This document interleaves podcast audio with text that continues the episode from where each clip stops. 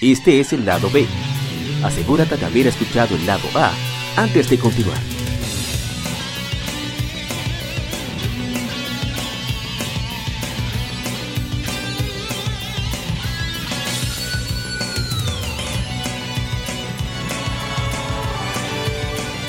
Gamefemérides. Juegos y consolas de aniversario son comentados entre hechos y anécdotas.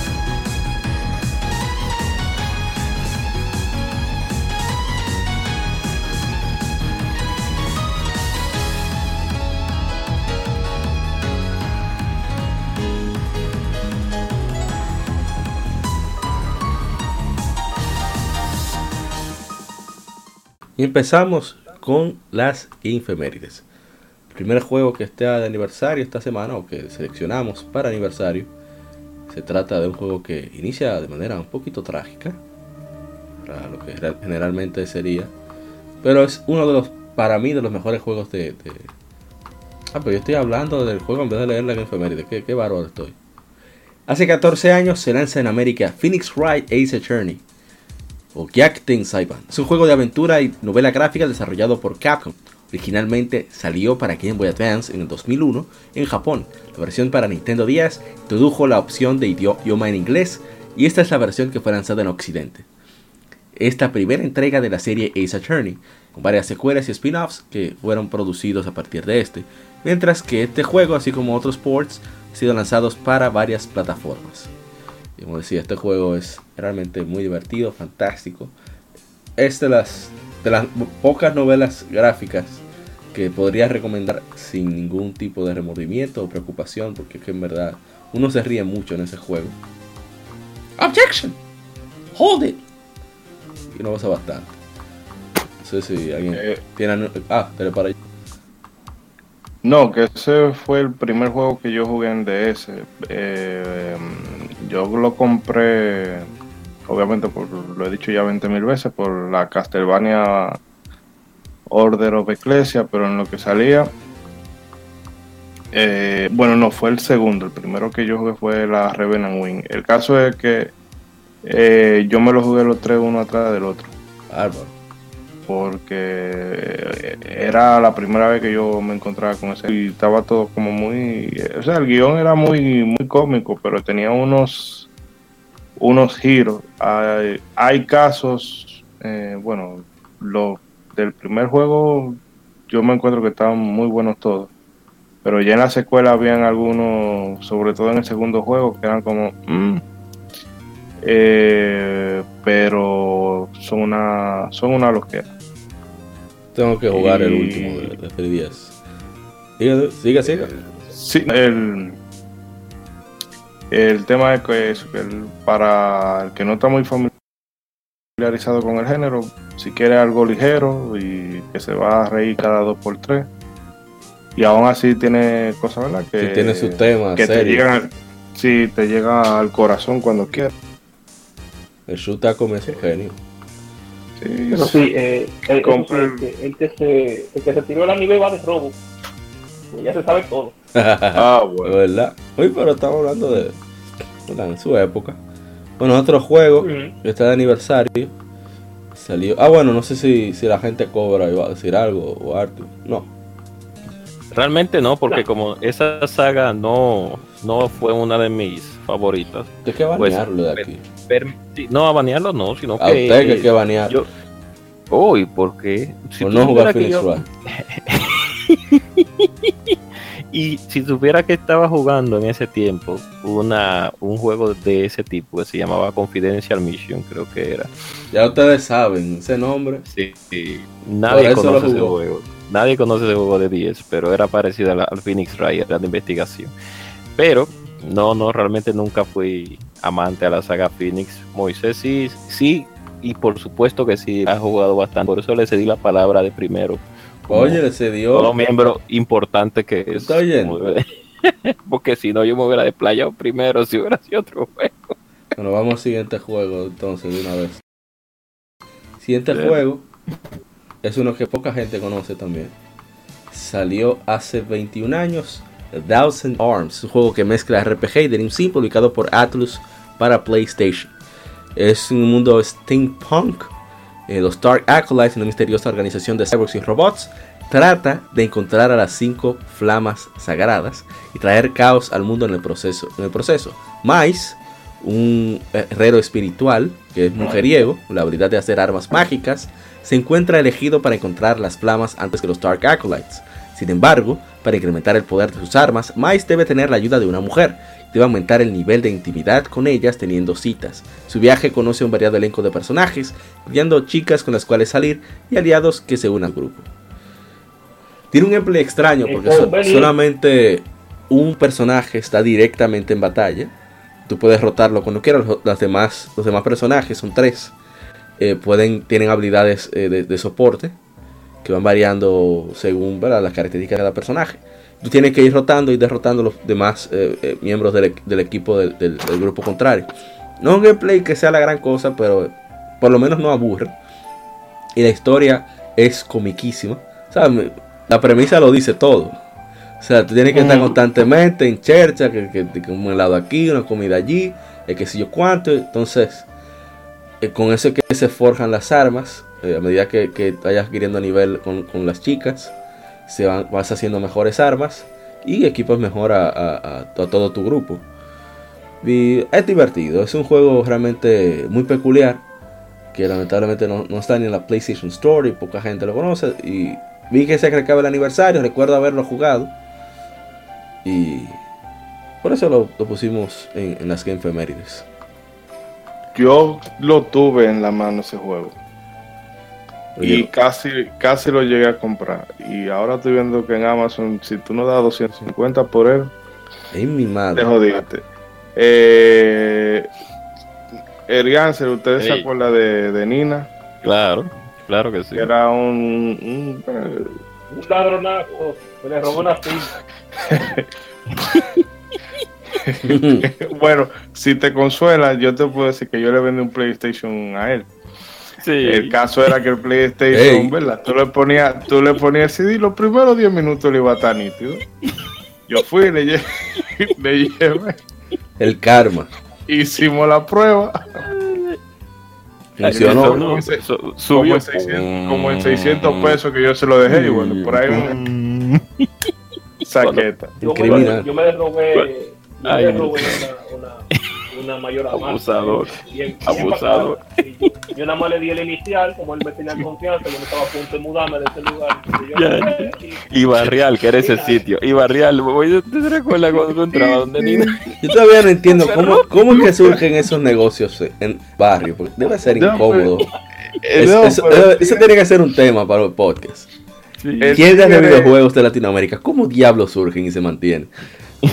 No, Así el tigre era un, josea- un joseador, pero el caso es que él tenía ese, ese juego y era, bueno, creo que era como 250 pesos que me estaba pidiendo por él, porque estaba en su caja y de todo.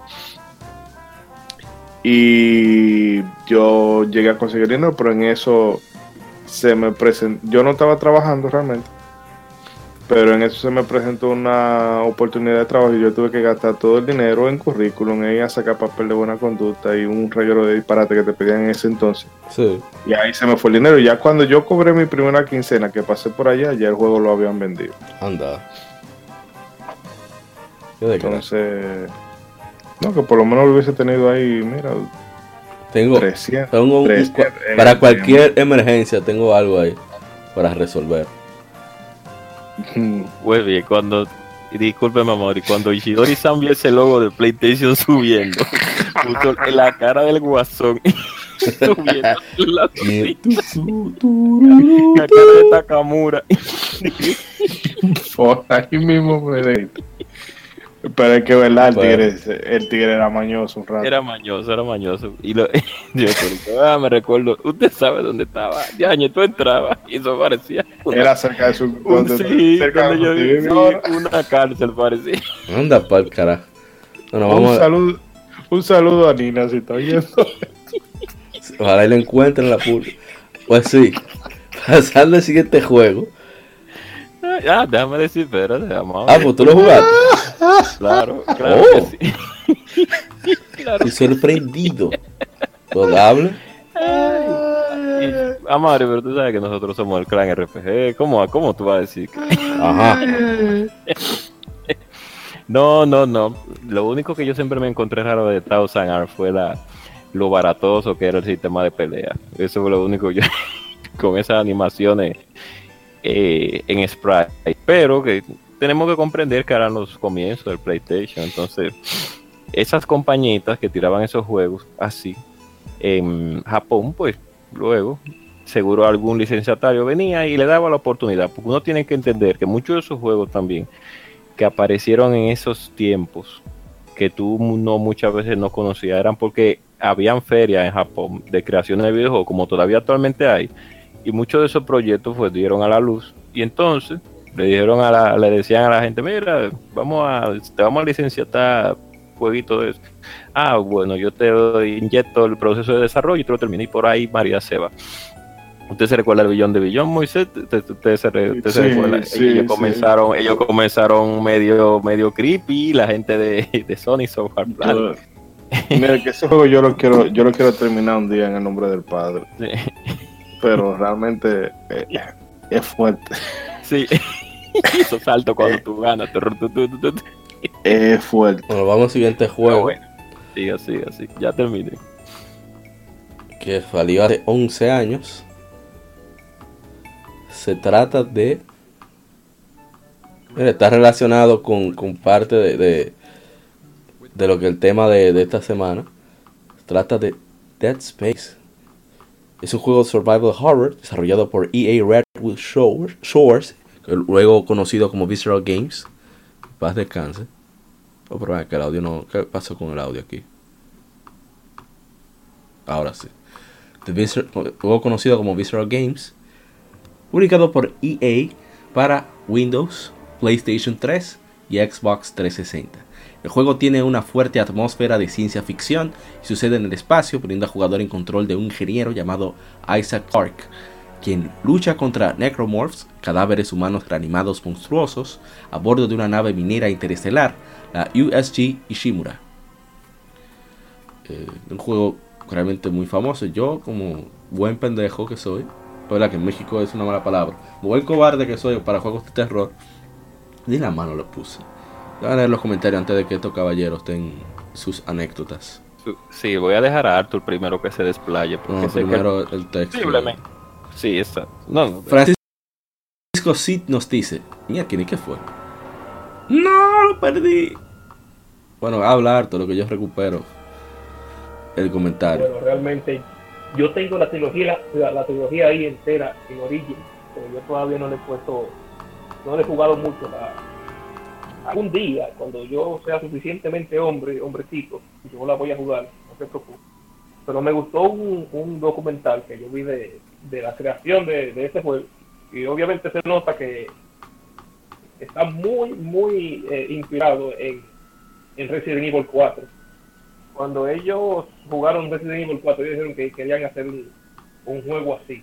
Realmente, o sea, el término de la cámara, también un dato importante, un, un dato que ellos ellos hicieron fue que no, tú no, no hay un menú en sí, todo está como en el mismo juego. Pues la, la, la salud tuya se, se, se- se te ve desde el traje y toda esa cosa. Y un verdadero, un verdadero juego de terror de verdad. La parte la parte 1 principal, principalmente. Ya después con la parte 2 Electronic Arts empezó a meter la mano y sí, se notó un, un medio un medio bajón de, calidad. Obviamente sigue, sigue siendo muy bueno. La sí, parte- realmente. pero sí. eh, según lo, eh, la de- anécdota de un amigo mío que la, la, la jugó también las tres, eh, la dos tiene un problema que es que los lugares por donde los monstruos salen, ya tú sabes por dónde vienen, porque son específicos. Como una ventanilla en específica, que tú la ves y tú dices, por ahí va a salir uno. Y ah, efectivamente, ya para la parte 3 es que realmente fue todo al, al traste. Primeramente le metieron un cooperativo forzado al juego. Para, no sirve para nada.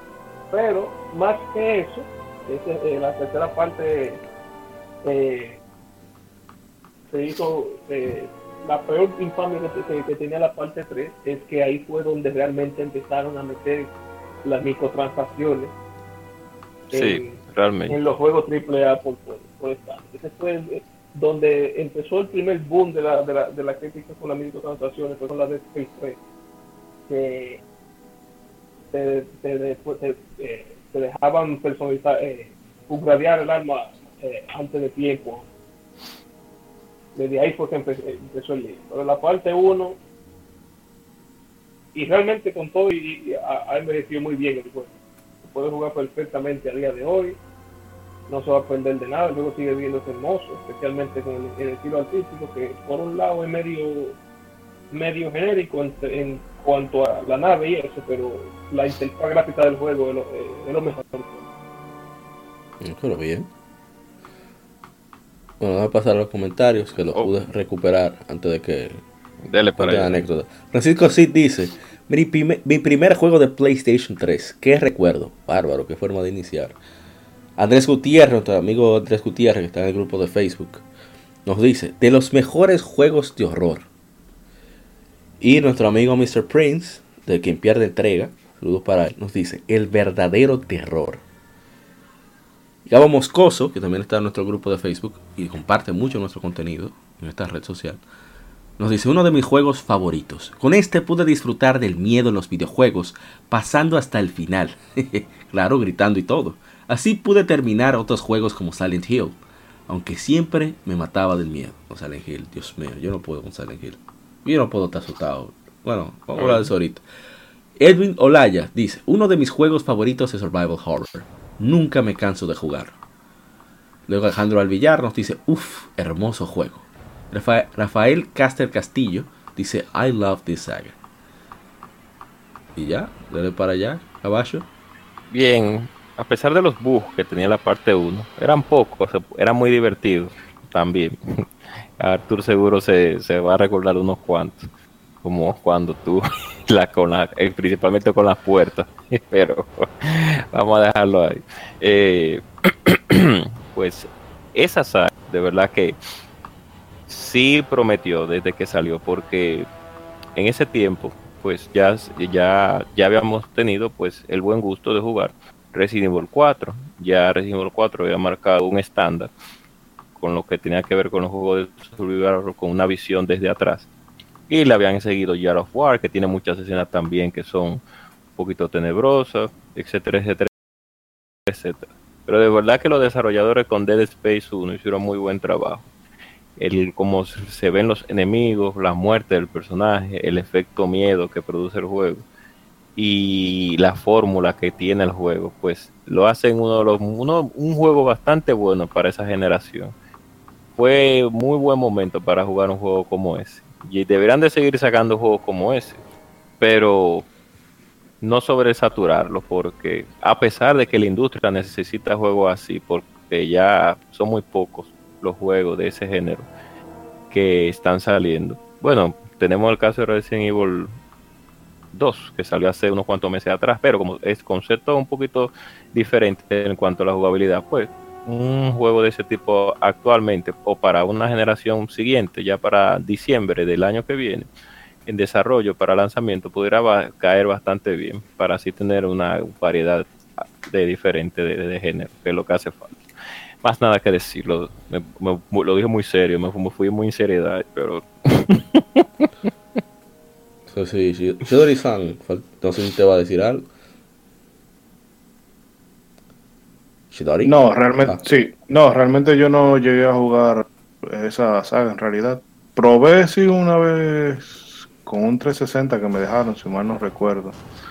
Pero no, no lo llegué a jugar realmente. Ah, bueno. Pasamos al siguiente juego entonces. Y con el audio la gente está clara con el juego es. Hace 10 años es lanzado Uncharted 2 Among Thieves de ladrones. Es un juego de disparos, acción, aventura desarrollado por Naughty Dog y publicado por Sony para el PlayStation 3. Fue anunciado el 1 de diciembre del 2008. Es el segundo juego de la serie Uncharted, siguiendo Uncharted, Uncharted Drake's Fortune. El juego fue desarrollado durante dos años y se ejecuta en el engine propietario de Naughty Dog Naughty Engine 2.0. Bueno, este juego fue lo que cambió para siempre muchas de las, de las formas de, realizar, eh, contar historias en el gaming. Estamos hablando de, uno de los pocos juegos donde no sabías. Lo, hicieron, lo implementaron también que era difícil discernir de cuándo se trataba de un full motion video o cuando estaba en tiempo real. O sea, es el primer momento que uno inicia en el tren, cuando el juego empieza, tú te quedas con el control en la mano como un imbécil, como, ajá, y no va a ser en cinema. Oh, mira, ¿quién soy yo? y de verdad que ese momento es, a mí me encanta, es fantástico. Y, fue una de las cosas que me decidieron, junto con ella en encima 2, la llegada de Star Ocean, The Last Hope International, decir, ok, ok, voy a comprar un PlayStation 3. Y déjame leer los comentarios antes de, que los caballeros arranquen. Sí, como me impactó. Saludo a mi hermano Milton, que fue quien me, me permitió probar Uncharted todo y yo quedé loquísimo. En fin, Luis Bernardo Gómez Erasmo, que siempre nos acompaña en Lectura Gaming. Que leemos martes, miércoles y jueves. Eh, martes y miércoles, pero martes, martes y miércoles leemos eh, un, artículo de Retro Gamer. Y el jueves leemos una revista Club Nintendo. Vamos por el año 1, número 2. Vamos, terminamos eh, en esta semana y vamos al año 1, número 3, el próximo juego. Bueno, nos dice: excelente juego. Para mí, el jefe final más incómodo de la saga. Israel Pérez dice, el mejor de toda la saga. René Cabrera dice, hermoso juego, uno de los más completos y perfectos que haya visto en mi vida, tanto en sus detalles como, como en todo. Magnífico. Aún lo disfruto mucho. Ojalá el servicio en línea continuara funcionando. El, multiplayer también era, era bastante bueno, debo decir. José Paquito Rojas nos dice, tengo el platino de todos los juegos de Uncharted. Para mí, la mejor saga de videojuegos. Ah, pero bien por él. Ángel Barrios dice, es una saga muy completa en PlayStation 3 en comentarios en Instagram. Pero no, para mí fue súper impactante. Eh, Uncharted 2. El humor que tiene, la variedad de escenarios. Aunque si el juego es lineal, eh, no cansa, da ganas de siempre seguir constantemente jugando. Y, ese. Ahí se notaba. Eh, para mí es uno de los mejores juegos que, que, hizo Naughty Dog. Era cuando Dog estaba unido, armonioso y contento haciendo sus, sus obras. Ahora, bueno, voy a dejarlo ahí. No sé qué malo jugó, que hable. Bueno, bueno, realmente en esa. Ah, Moisés puede hablar, sí. Dele para allá, Moisés. No, no, pero usted iba a decir algo. No, no, iba a decir que en ese tiempo yo no, no pude probar la Uncharted 2. Porque nunca me llamó realmente el juego en ese, en ese punto. Estaba jugando otras cosas. Ya, ya, me fui.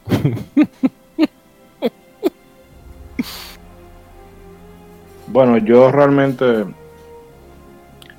eh, hay gente que pone el 4 arriba del 2, pero el, donde yo veo que falla el 4 es que en el 2 hay momentos que a ti se te van a quedar sí o sí. En realidad, a mí los Uncharted como juego, más que juego, como experiencia, eh, me parece muy divertido, pero honestamente el gameplay nunca me ha parecido excepcionalmente vamos a decir, el gameplay es como algo que está ahí para ponerte a hacer algo entre secuencia y secuencia.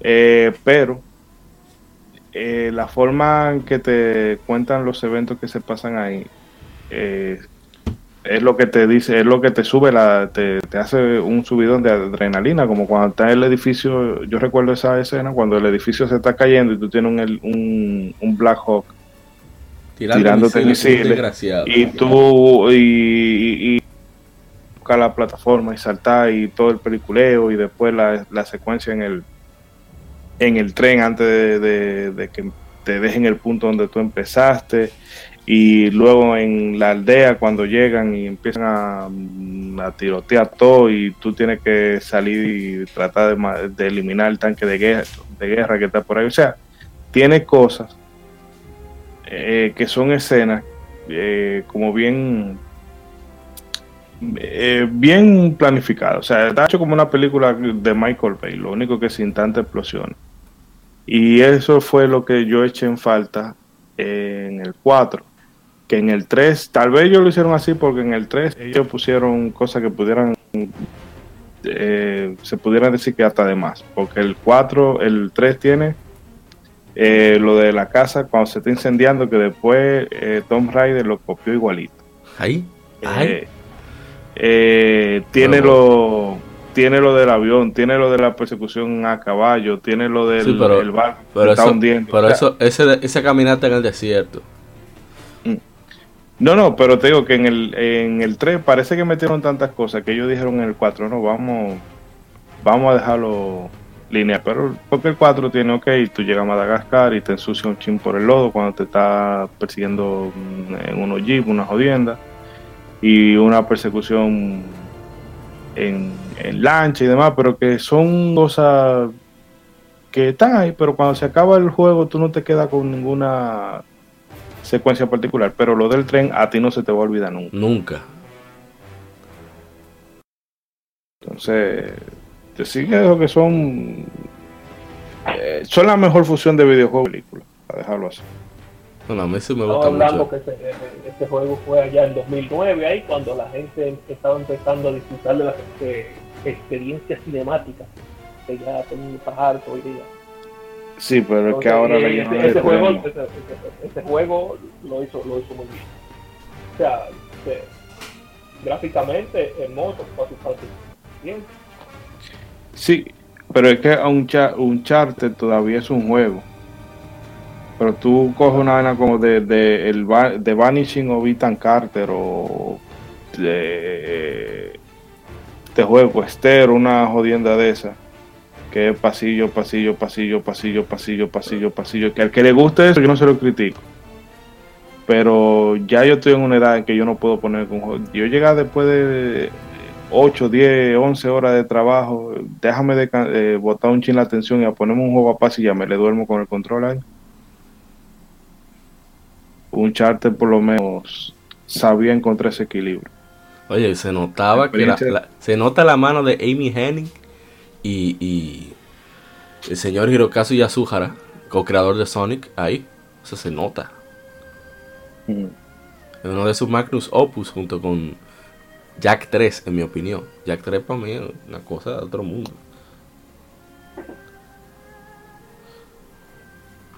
Pero bueno, no, vamos a seguir con lo otro porque si no, no van Sí, a sí. a las 4 de la mañana dando un charter. un charter, lo máximo. Vamos con el otro juego. Digo, no es un juego, es un periférico, por así decirlo. Se trata de. Aquí, aquí va a brillar el señor eh, agente Cobra. Se trata, y pero no- vamos a frenarlo, porque no somos locos. Se trata del Sega CD. El Sega CD que salió hace 27 años. Es un accesorio de CD-ROM para el Sega Genesis diseñado y producido por Sega como parte de la, de la cuarta generación de consolas. El Sega CD permite al usuario añadir hardware con funcionalidad como mejoras de CPU y mejoras gráficas. Permite reproducir CDs de audio y CD Plus G. Eh, bueno, qué decir, aquí salieron juegos como Sonic CD, que es excelente, y Lunar Eternal Blue. Tuvo varios juegos que, que luego pasaron al Saturn y al PlayStation. Aunque bueno, sabemos que duró poco y. pero para allá, yo, yo nunca he visto ese aparato en mi vida. Bueno, realmente el Sega CD fue, por así decirlo, uno de los, uno de los tantos fracasos de Sega, a pesar de que Sega siempre fue una compañía que innovó más que Nintendo Ay, en Dios, esa guerra de, siempre de los tiene que estar 32. Eh, Con sí. su comparativo. Eh, eh, eh, innovó y, eh, y no le pesaba sacar un hardware, un periférico, hacer que la gente lo compra y después abandonarlo a su Sí, suerte. brutalmente. Pero eso siempre fueron uno de los malos, eh, por así decirlo, métodos corporativos que tuvo la compañía en lo que respecta a esa visión, en el cual por eso es que está como está el día de hoy como licenciatario. Pero a pesar de todo, el Sega CD fue realmente un periférico para, para darle vida al Sega Genesis, porque en la batalla ante Super Nintendo pues estaba llevando todos los caramelitos y lógicamente pues podemos Ni tanto. no ni tanto pero le estaba jalando los caramelitos le estaba ahí comiendo los caramel- caramelitos porque ya habían los juegos la caterva de juegos que había en, en Super pues todo el mundo las conoce y, y el, a pesar de que en Sega Genesis hay muchos buenos juegos Entonces, al igual que el 32X, pues eso fue el, el Sega CD, a pesar de que hay muchos juegos buenos, no tanto, pero ahí, pero se pueden sacar algunos, como Sonic CD, hay una Shining Force CD también, que es muy buena, una Shining Force CD. Tiene ahí también dio Snatcher, Moisés, recuerde, buenos momentos con Snatcher, y unos otros juegos más. Pero el problema de la, del periférico, que era un poquito caro, y, realmente no era muy asequible para muchas, para no, para no todo el público. No pregunte, no sé si usted sabe, ¿cómo grababas tus avances en ese juego? con ese periférico. Bueno, eh, eso que, yo creo que traía una memoria interna. Ah, ah otro punto, otro punto negativo del Sega CD, que como la tecnología era, eh, por así decirlo, joven, pues la carga para poder eh, para poder ejecutar el juego era bastante larga, Dios mío. Para tú poder ejecutar un juego de Sega CD al principio y en el transcurso de, del juego, mira, había que esperar un tiempito para que cargara ese bendito aparato, pero bueno, no era porque en emulador no carga nada, lógicamente porque es una computadora. Pero cuando tú lo ves, que tú dices miércoles, pero ¿y qué es lo que pasa? ¿Y cuándo que este, este sistema va a terminar de cargar el juego? Ahí es donde tú te das cuenta que la tecnología era joven. Pero pero pienso que las, las consolas, yo pienso que las consolas actuales deberían de, tener periférico como, no como el Sega CD, pero sí un expansor de memoria para cuando ya estén llegando a un punto que ya el, estén jalando aire ya. Y eso es algo que yo realmente mm, lo veo necesario, aunque la compañía no lo vean así, pero bueno, eso es todo. Eso es todo con el Sega. yo no. Realmente yo no veo. porque es que en realidad eh, Sega lo que hacía era. Eh, vamos a decir, como parchar situaciones. Eh, porque cuando Genesis salió adelante, ¿verdad? Y. Dos años antes. Que el Super NES. Pero entonces ya cuando el NES salió eh, el Super NES salió, bueno, ya mm, y pasa lo que pasa, llega un punto en el que la vida del NES, del Super NES está joven, eh, está empezando a coger brío, pero ya Sega tiene dos, el Genesis tiene dos, dos años abajo. Bueno, pues entonces hay que tratar de equilibrar esa situación. Luego pasa lo mismo con el con el Saturn y el 32X, que era bueno, sí, vamos a tirar Saturn, pero entre media vamos por esto. No, o sea, una consola yo entiendo que déjala correr, ya cuando se acabe su vida útil, mátala. Sí. Y saca una nueva. Sal de ella. Y el problema, voy a hacer... problema entre, entre, entre Sega América. Japón y Sega América, óyeme, eso es increíble, es increíble lo de ese, lo del, eh, lo del 32X cuando se lo llevan allá al presidente de, Sega en Japón, el tipo le dice, pero ven acá, ¿y qué esto? No, pero ustedes nos dijeron a nosotros que lo hiciéramos, pero ¿y de cuándo? Ustedes están locos, ¿qué uno va a hacer con eso? Vendan eso por allá.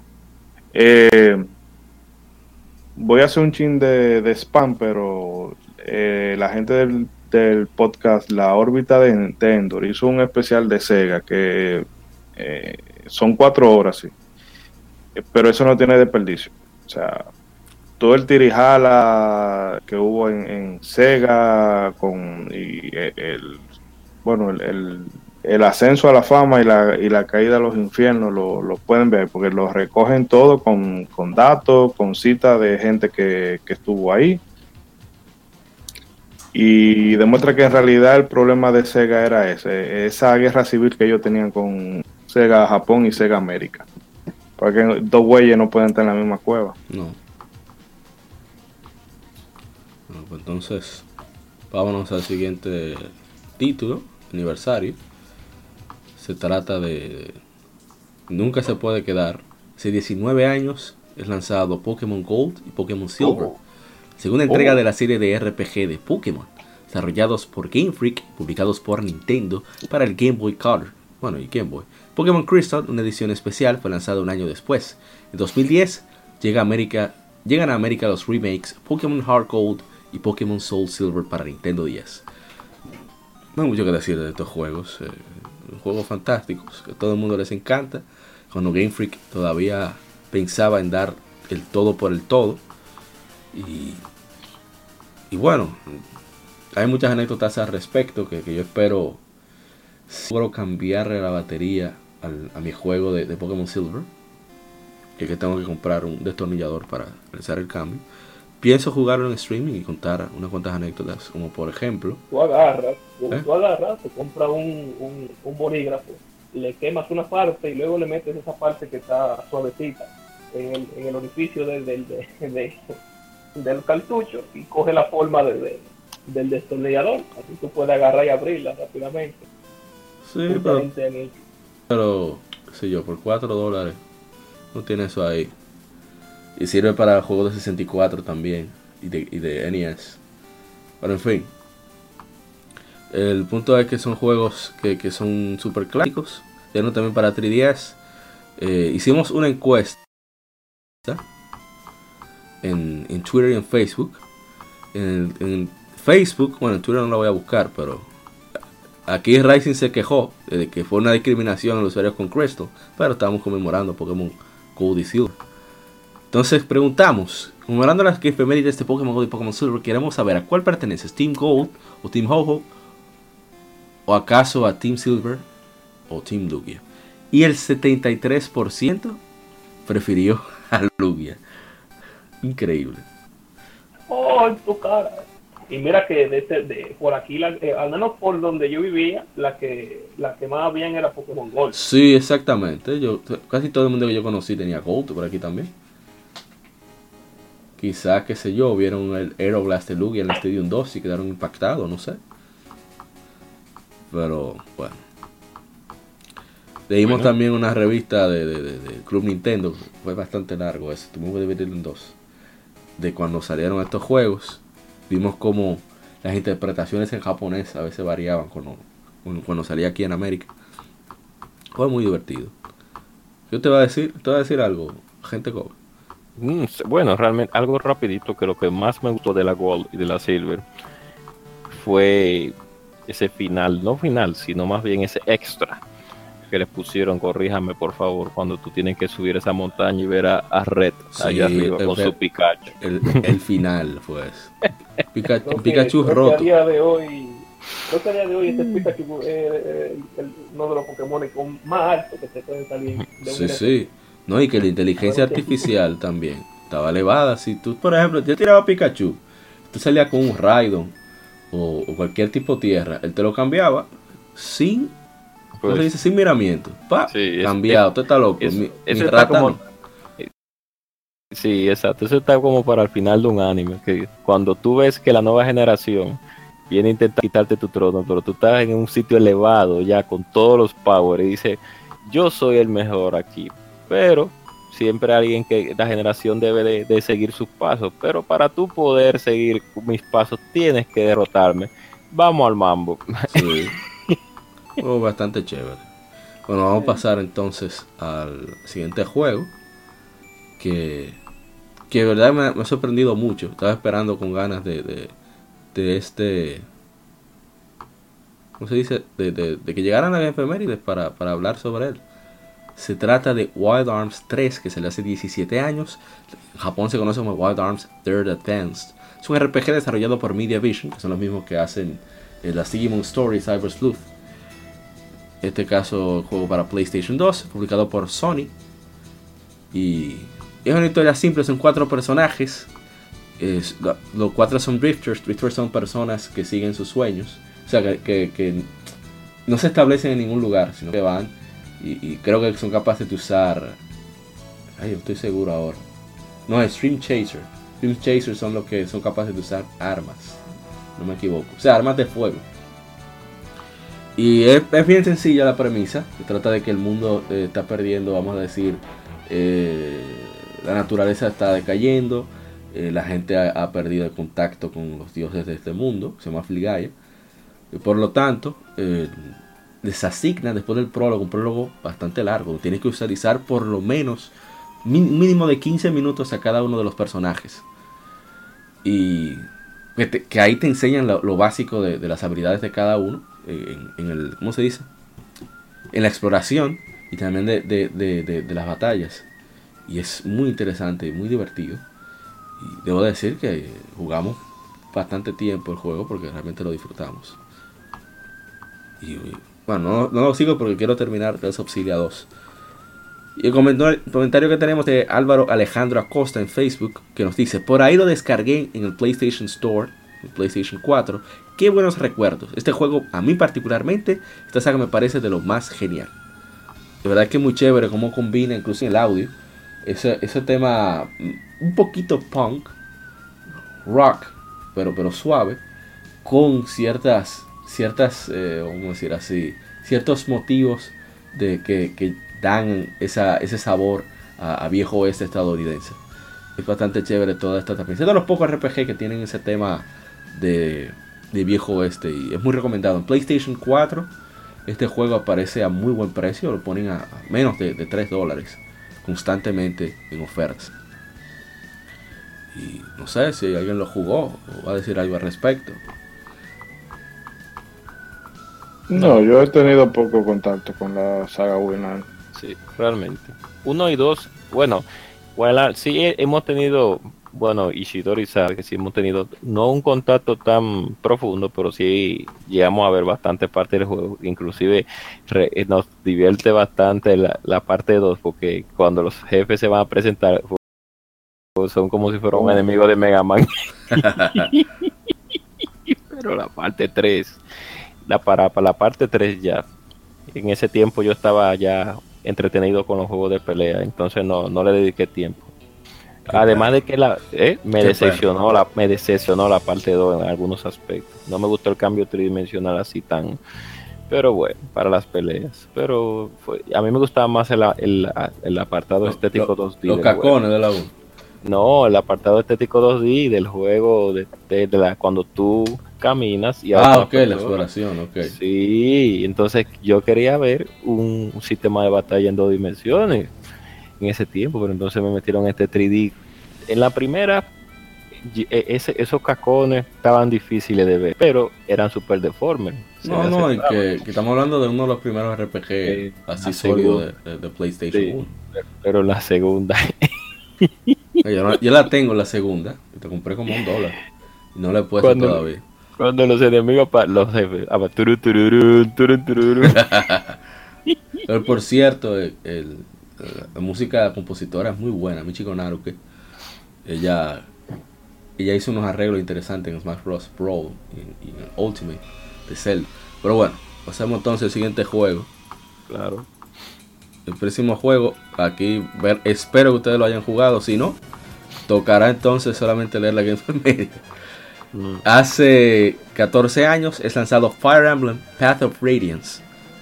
Es un RPG táctico desarrollado por Intelligent Systems y Nintendo SPD y publicado por Nintendo para Nintendo GameCube. Es la novena entrega principal de la serie Fire Emblem y la tercera en lanzarse en Occidente. Al igual que los anteriores, el gameplay trata de posicionar personajes en un campo de batalla para derrotar a un bando contrario. Si los personajes son vencidos en combate, son removidos permanentemente del juego. Pero cuando Fire Emblem todavía era para hombres y mujeres de verdad, como ahora. Oh. Un relajo. Oh. A los visuales de ese juego mucha gente los criticó, pero yo lo veo todavía hoy muy bien. Voy a ver si, si puedo conseguirlo. Y a ver, tengo un comentario que es de la gente de de Tekken Games, que ellos están en aire libre, libre online, que es un, programa radial. Ellos hablan de gaming ahí. Entonces él dice en, Instagram, clásico de clásicos, larga vida al Black Knight. Black Knight era el, terror del llano. O sea, él salía, tú tenías que evitar toda... Tú ves que son como, cada cuadro es un paso. Fire Emblem. Tú tenías que evitar, tú tenías que medirlo a él y digo, ok, la distancia que él tiene, tengo que evitar cinco cuadros más, por si acaso. Porque él, venía a dar, él era, él era como Odín. Sunset Game, para afuera. Y bueno, entonces ninguno lo jugaron. no, el que, a quien eh, yo vi jugándolo fue, era Ronald, me parece. ¿Cuál? La Fire? Ah, sí, sí. La Pado pero no, yo no la llegué a jugar realmente. Yo sí pude ver mucho de la, del camino de del el camino radiante realmente. Me gustó mucho porque a pesar de lo básico que se vio el juego gráficamente, pues mantenía, por así decirlo, una, un dinamismo. Lógicamente, era la primera vez que uno veía una Fire Emblem en tridimensional, eh, en digo con gráficos tridimensionales, porque veníamos del, del Game Boy Advance. Pero sí me gustó mucho el dinamismo que tiene la Path of Radiance. Realmente sí. Y con lo que dice Amaury con el tigre este, el, el, caballero negro, sí, de verdad que el tigre. Caballero prieto. Oye, sí, la, la, verdadera bestia del juego, realmente. Cuando digo, sí, pero sí, sí, todo el que. Eso es una de las sagas que deben de tomarse su tiempo para a desarrollarla, porque hacen falta, hacen falta, lamentablemente. No como ahora, como están, según ustedes, que han cambiado. Waifu Emblem le dice sí, Es difícil. No, mira, la de, la de Switch. La de Switch ya no es Waifu Emblem, ahora es un anime de temporada. Ay, y, que, persona anime Emblem. Bueno, pasamos entonces al siguiente juego. Siguiente, siguiente aparato. Hace ¿Cuánto tiempo? Hace 34 años llega el Nintendo Entertainment System, sistema casero de videojuegos de 8 bits de la tercera generación de consolas, producido, lanzado y marcado por Nintendo. Su modelo de exportación remodelado del Family Computer de Japón, conocido como Famicom. ¿Qué decir de NES? Todo el mundo tuvo uno, prácticamente. No, no todo el mundo, pero por lo menos lo vio. Un icono de la cultura pop, ese control cuadrado, con A y B, y las ocho direcciones que permite Control Pad. Antes de yo nacer había uno aquí en mi casa. O sea, yo llegué, el estaba ahí. Aquí venía mucho el coro de la calle por dos razones. Uno, eran de los pocos sitios donde los dejaban jugar libremente con el, con el Nintendo. Y segundo, yo tengo cuatro hermanas, así que imagínense ustedes. Mm. Todos los tigres, iban, a dar su respectiva cotorra para sí, allá. Nintendo, sí, claro, sí. Entonces, una de las, supuestamente, según cuenta la leyenda, gracias al juego que, bueno, no voy a contar más, yo creo que, no sé, ¿qué decir del aparato? No hay que decir nada. Vamos a pasar al juego mejor. Sí, sí, yo, que, eh, eh, Ah, ok, sigue hablando. Entonces, pasando, entrando en materia con el software con el que generalmente vino este aparato, salió también hace 30 Super Mario Bros. Es un juego de plataformas desarrollado y publicado por Nintendo para el NES, sucesor del juego arcade de 1983, Mario Bros. Los jugadores controlan a Mario o a su hermano Luigi en el modo multijugador mientras viajan por el reino champiñón para rescatar a la princesa Toadstool de Bowser. Deben pasar por niveles de lado mientras evitan obstáculos como enemigos y abismos con la ayuda de power-ups como el Super Mushroom, Fire Flower o la estrella, Starman. Pues sí, como decía, según cuenta la leyenda, desde que yo pude comenzar a gatear y agarrar cosas de los carajitos, lo que más primero que hacen es agarrar todo lo que vean porque creen que es de ellos. Entonces, lo primero que hice fue agarrar un control y como siempre, cuando no se junta, eh, o sea, aunque esté jugando un título para un solo jugador, generalmente el coro que está atrás, eso es cuando, cuando, cuando el Twitch era en vivo solamente, en persona, siempre da comando. No te vayas por ahí. Salta. Que salte, que te van a matar. Entonces, seguramente ya agarraba el control. Me, imaginé que era ni Super Mario Brothers de Wii, que tú tenías que darle control para, para mejor alcance. Yo movía mi control, yo no daba botones, yo movía mi control y daba ¡Salta! ¡Salta! es uno de los cuentos legendarios de aquí de mi casa. Eso pasa siempre. y pasó. Sí, sí. Entonces, de partir de ahí, yo era, o sea, mis, juguetes eran eh, cosas de Nintendo y carritos. Que de hecho yo tengo una parte de la revista porque se destrozó con el tiempo. De una Club Nintendo cuando estaban dando guía del juego de Correcaminos para Super Nintendo. O sea, imagínate tú. No podía leerla, pero yo estaba emocionado viendo las imágenes. Entonces, eh, el culpable, ese aparato y este juego son los culpables de, que este oh. podcast exista. Esos perros. Así que, no, Mario, lo máximo. Todavía hoy, yo hice un stream y me fue súper mal. Un, Mario. Sí, que se jugó súper. O sea, la gravedad que tiene el juego. Y, cuando tú caes, ah, o sea, no dije que dije. No, y, no, no, no. y da miedo con la velocidad porque uno no tiene tanto control aéreo. Carnet, como su carnet, míos. por favor. Su carnet, por favor, del videojugador, por favor. Por- su- su- Claro, que usted lo jugó en su época, no había maná. Ay, no, no, yo, yo sé. Pero ya se ha hablado mucho del Nintendo y de, y de Mario, Super Mario Bros.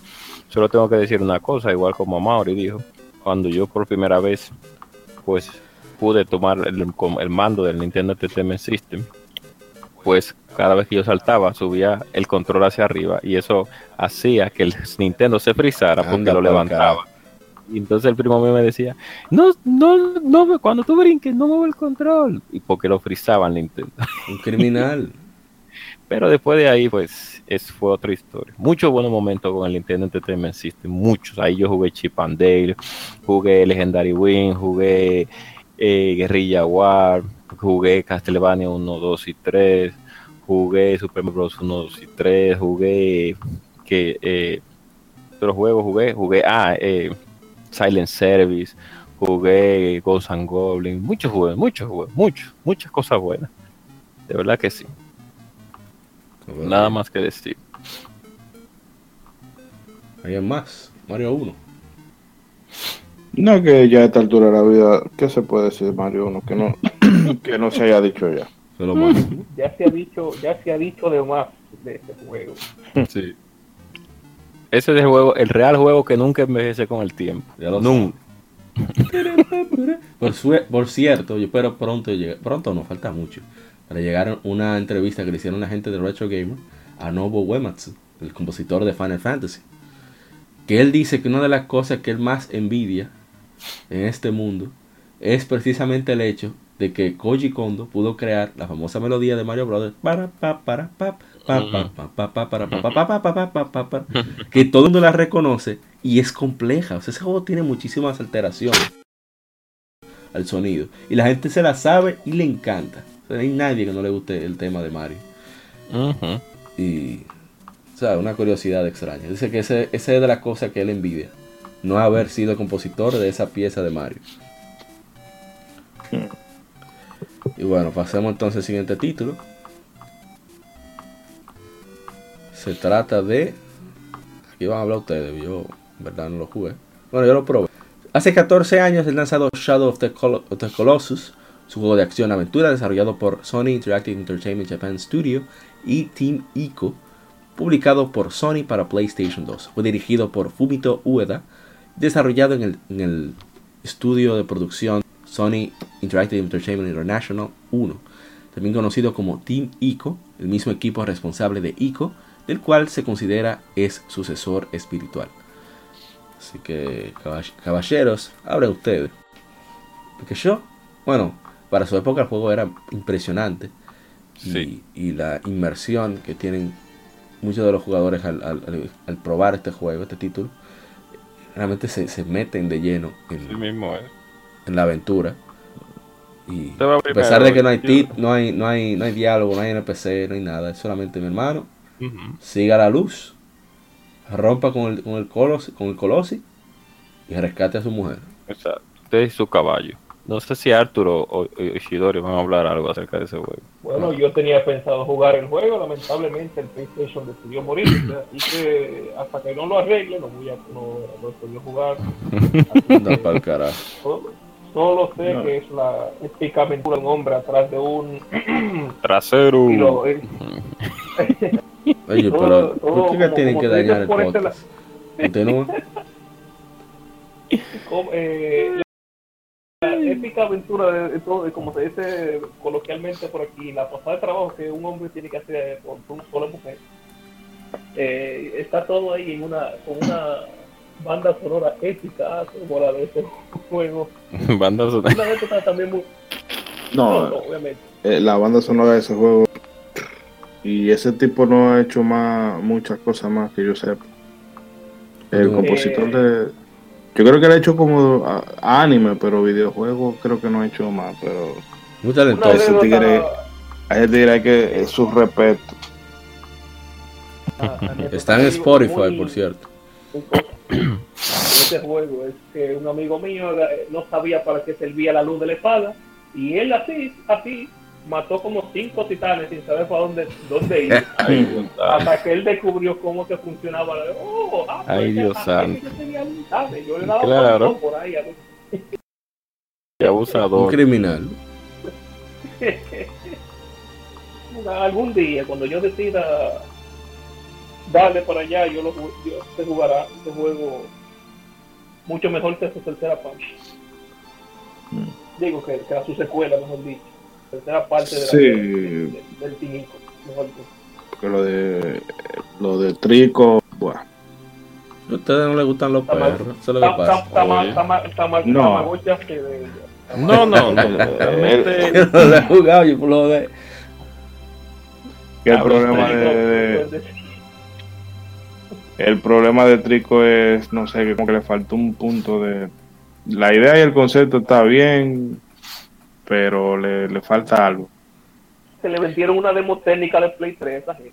Oh, ay, santo. No, y el Shadows of the Colossus, que bueno, ese juego,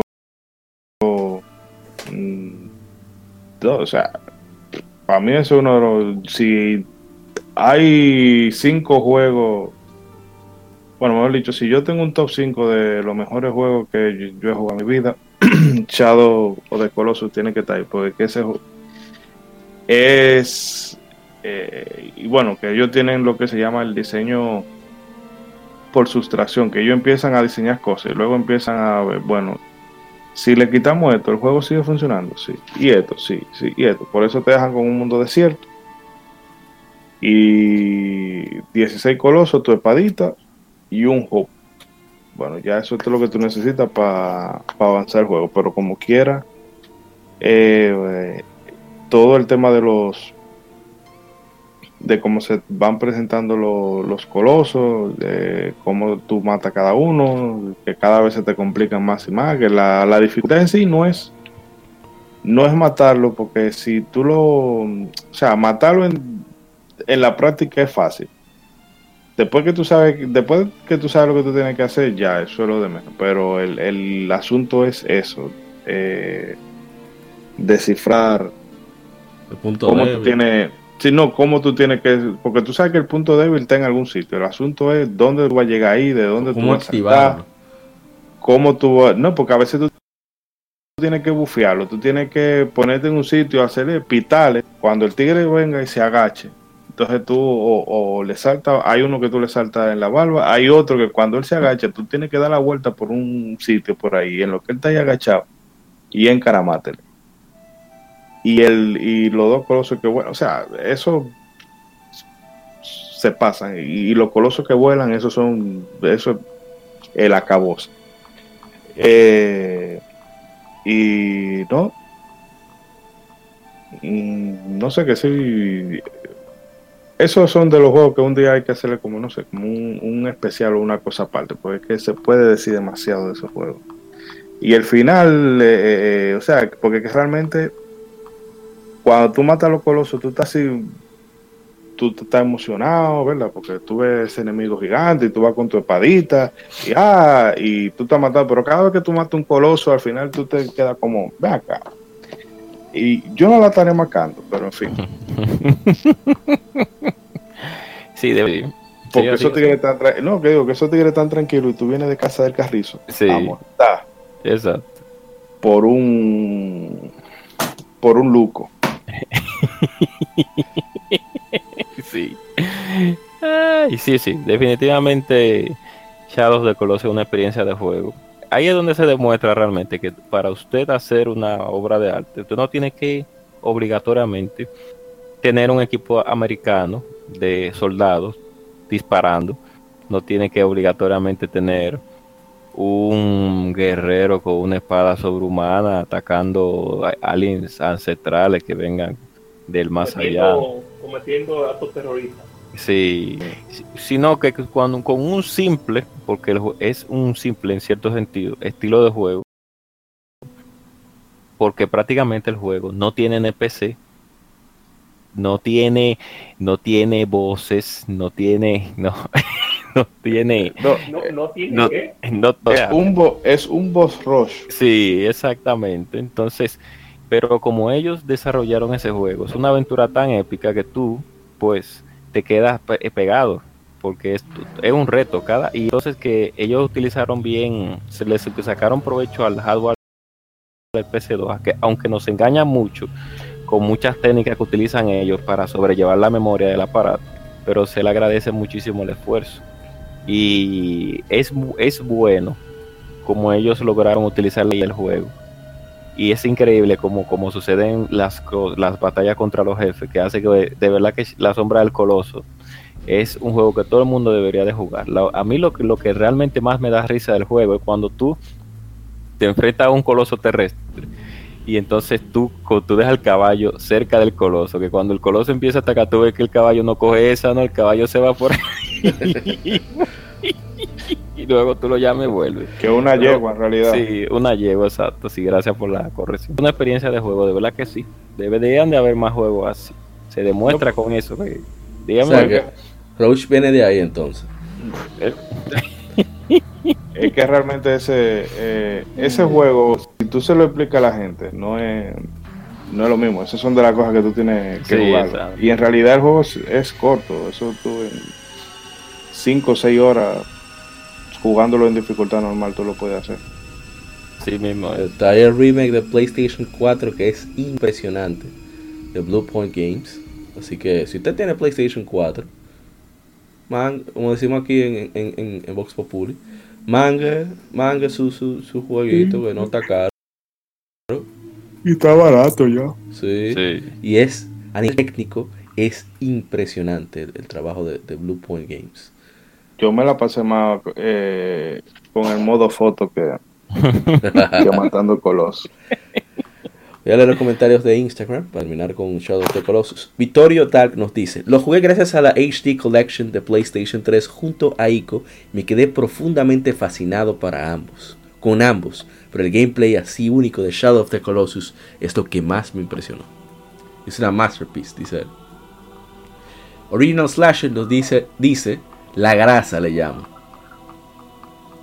Sí, definitivamente un buen juego. Nos vamos a siguiente juego. Tuve el aniversario de Arkham City, Batman Arkham City, pero eh, se ha hablado mucho ya de Batman Arkham City, así que Sí, se ha hablado bastante. Así que vamos a otro. Que aquí Mira, otra vez. jugando. Ey, ya, qué cosa. Un jueguito que, que el señor eh, Ishidori lo ha mencionado bastante en, en su vicio de la semana. Se trata de Shining Force 2. Incluso da un comentario eh, incitando, invitando a todos a que lo prueben. Hace 26 años es lanzado Shining Force 2, un RPG táctico para Sega Genesis, desarrollado por Sonic Software Planning, hoy Camelot Software Planning, publicado por Sega. Su historia no está directamente ligada al Shining Force original, aunque el título de Game Gear Shining Force Gaiden Final Conflict conecta la trama de ambos juegos. Y bueno, dale para allá, Ishidori-san, porque yo, yo conocí este juego los otros días. O sea, y lo No. conocí de, de nombre.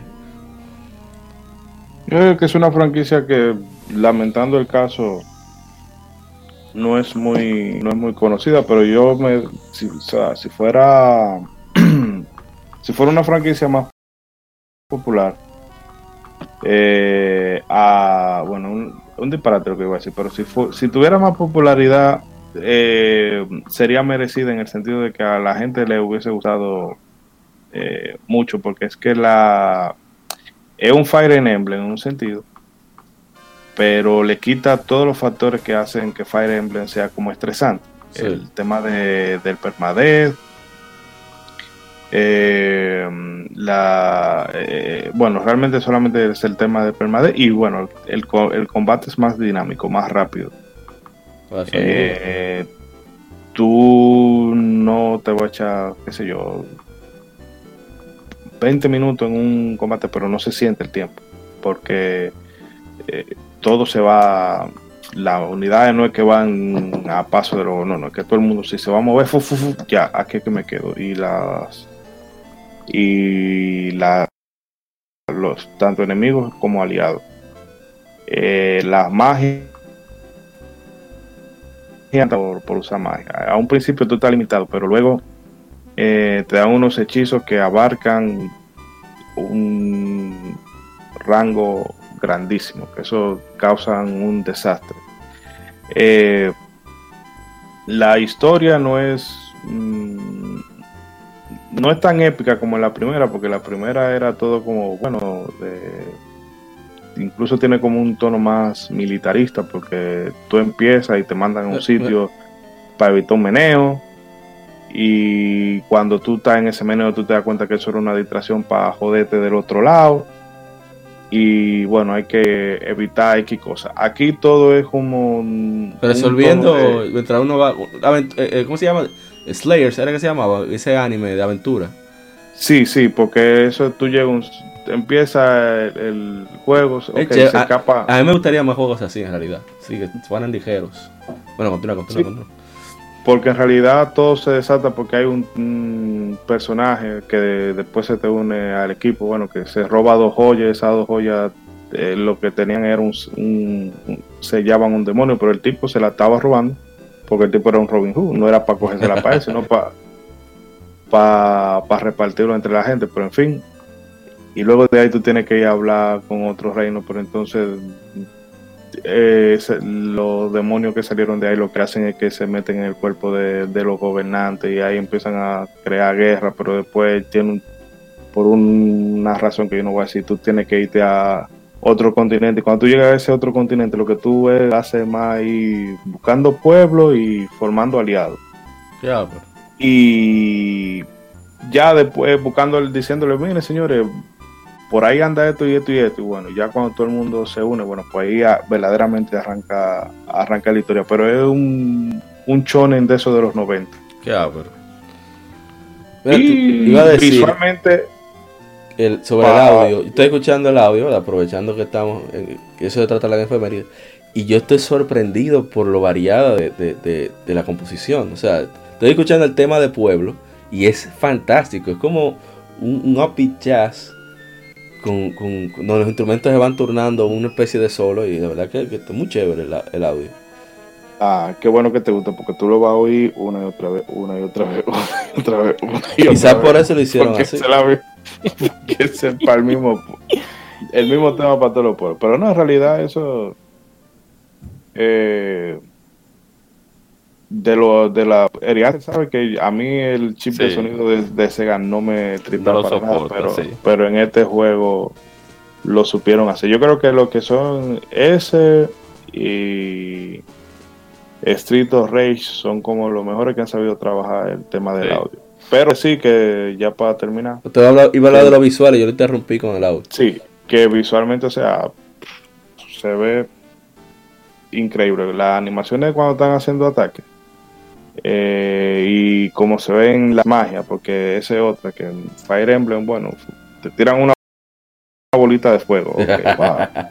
Pero aquí no, aquí el tigre, un, tú ves que sale fuego de la tierra y, te empiezan a caer bolas de fuego del cielo y, hay invocaciones.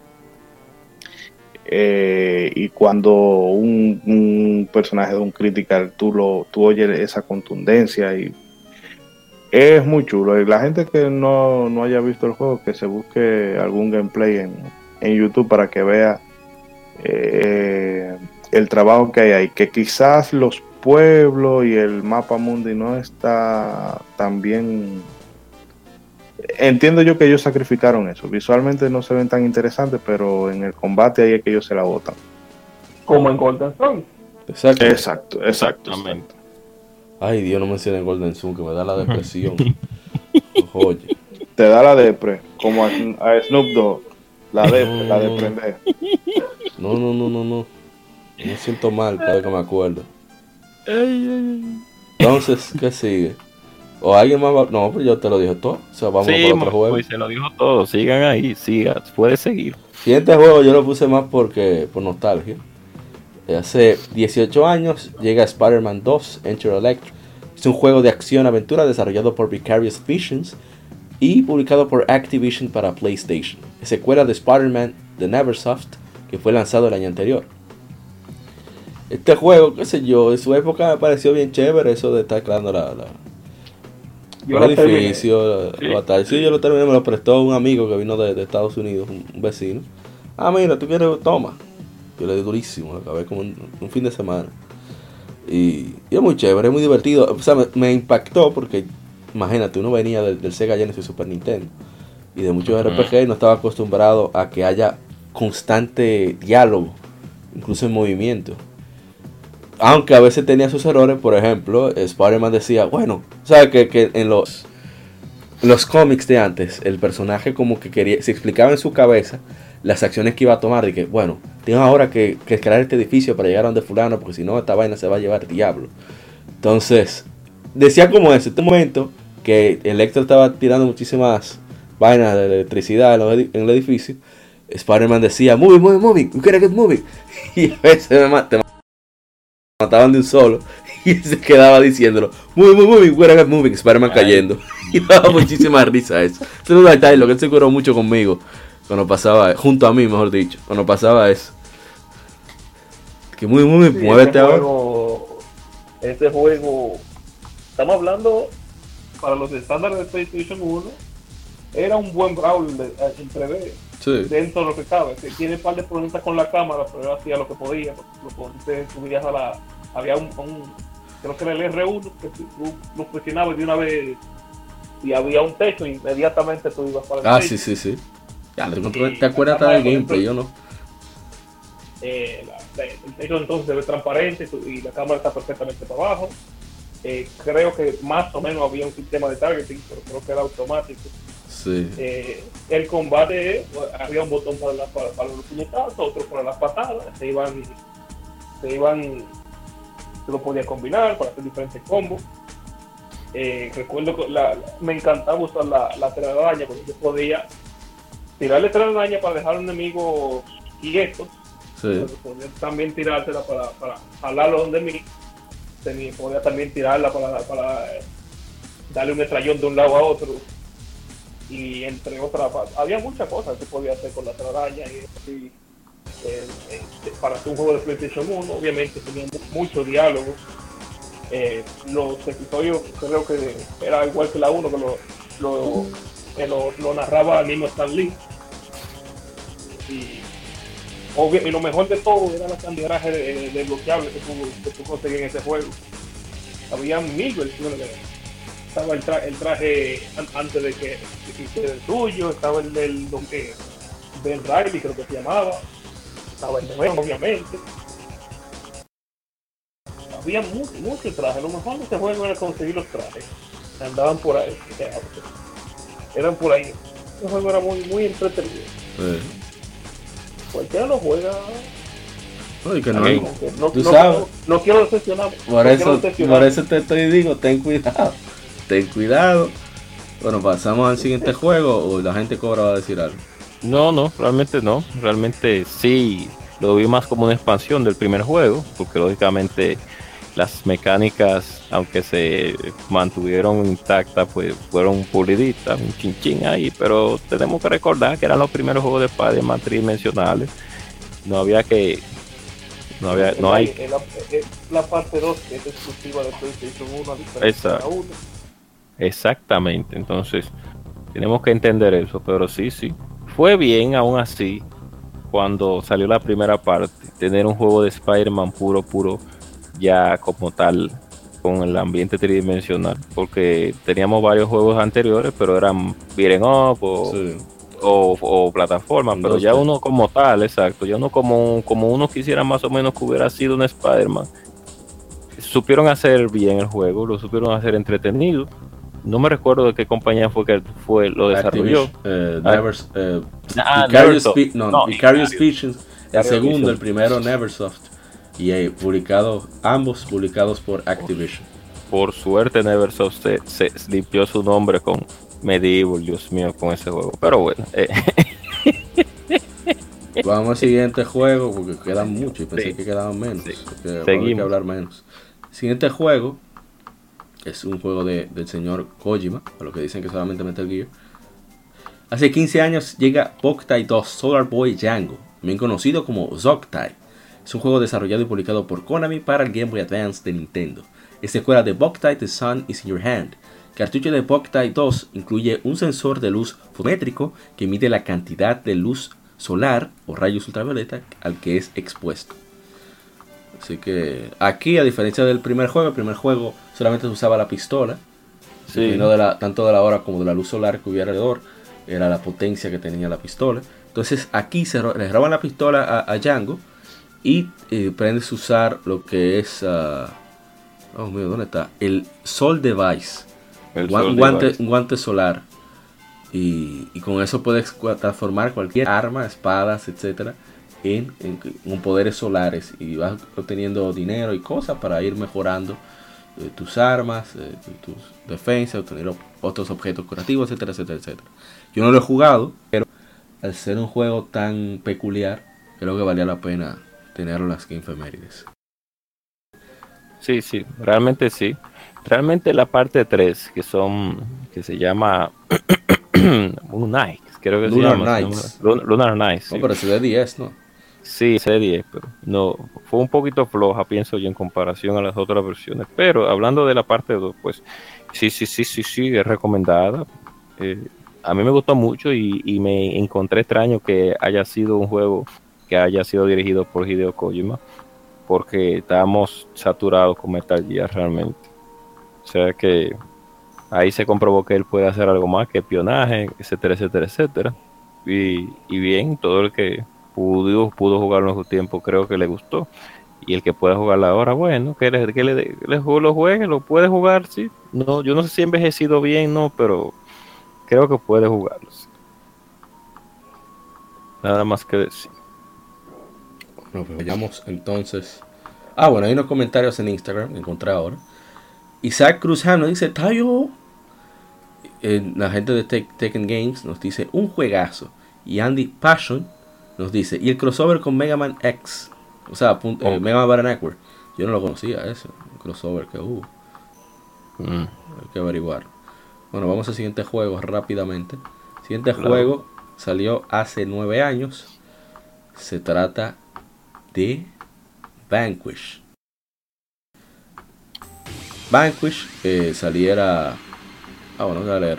Es un juego de acción y disparos en tercera persona, desarrollado por Platinum Games y publicado por Sega para Xbox 360 y PlayStation 3. Inició su desarrollo en 2007.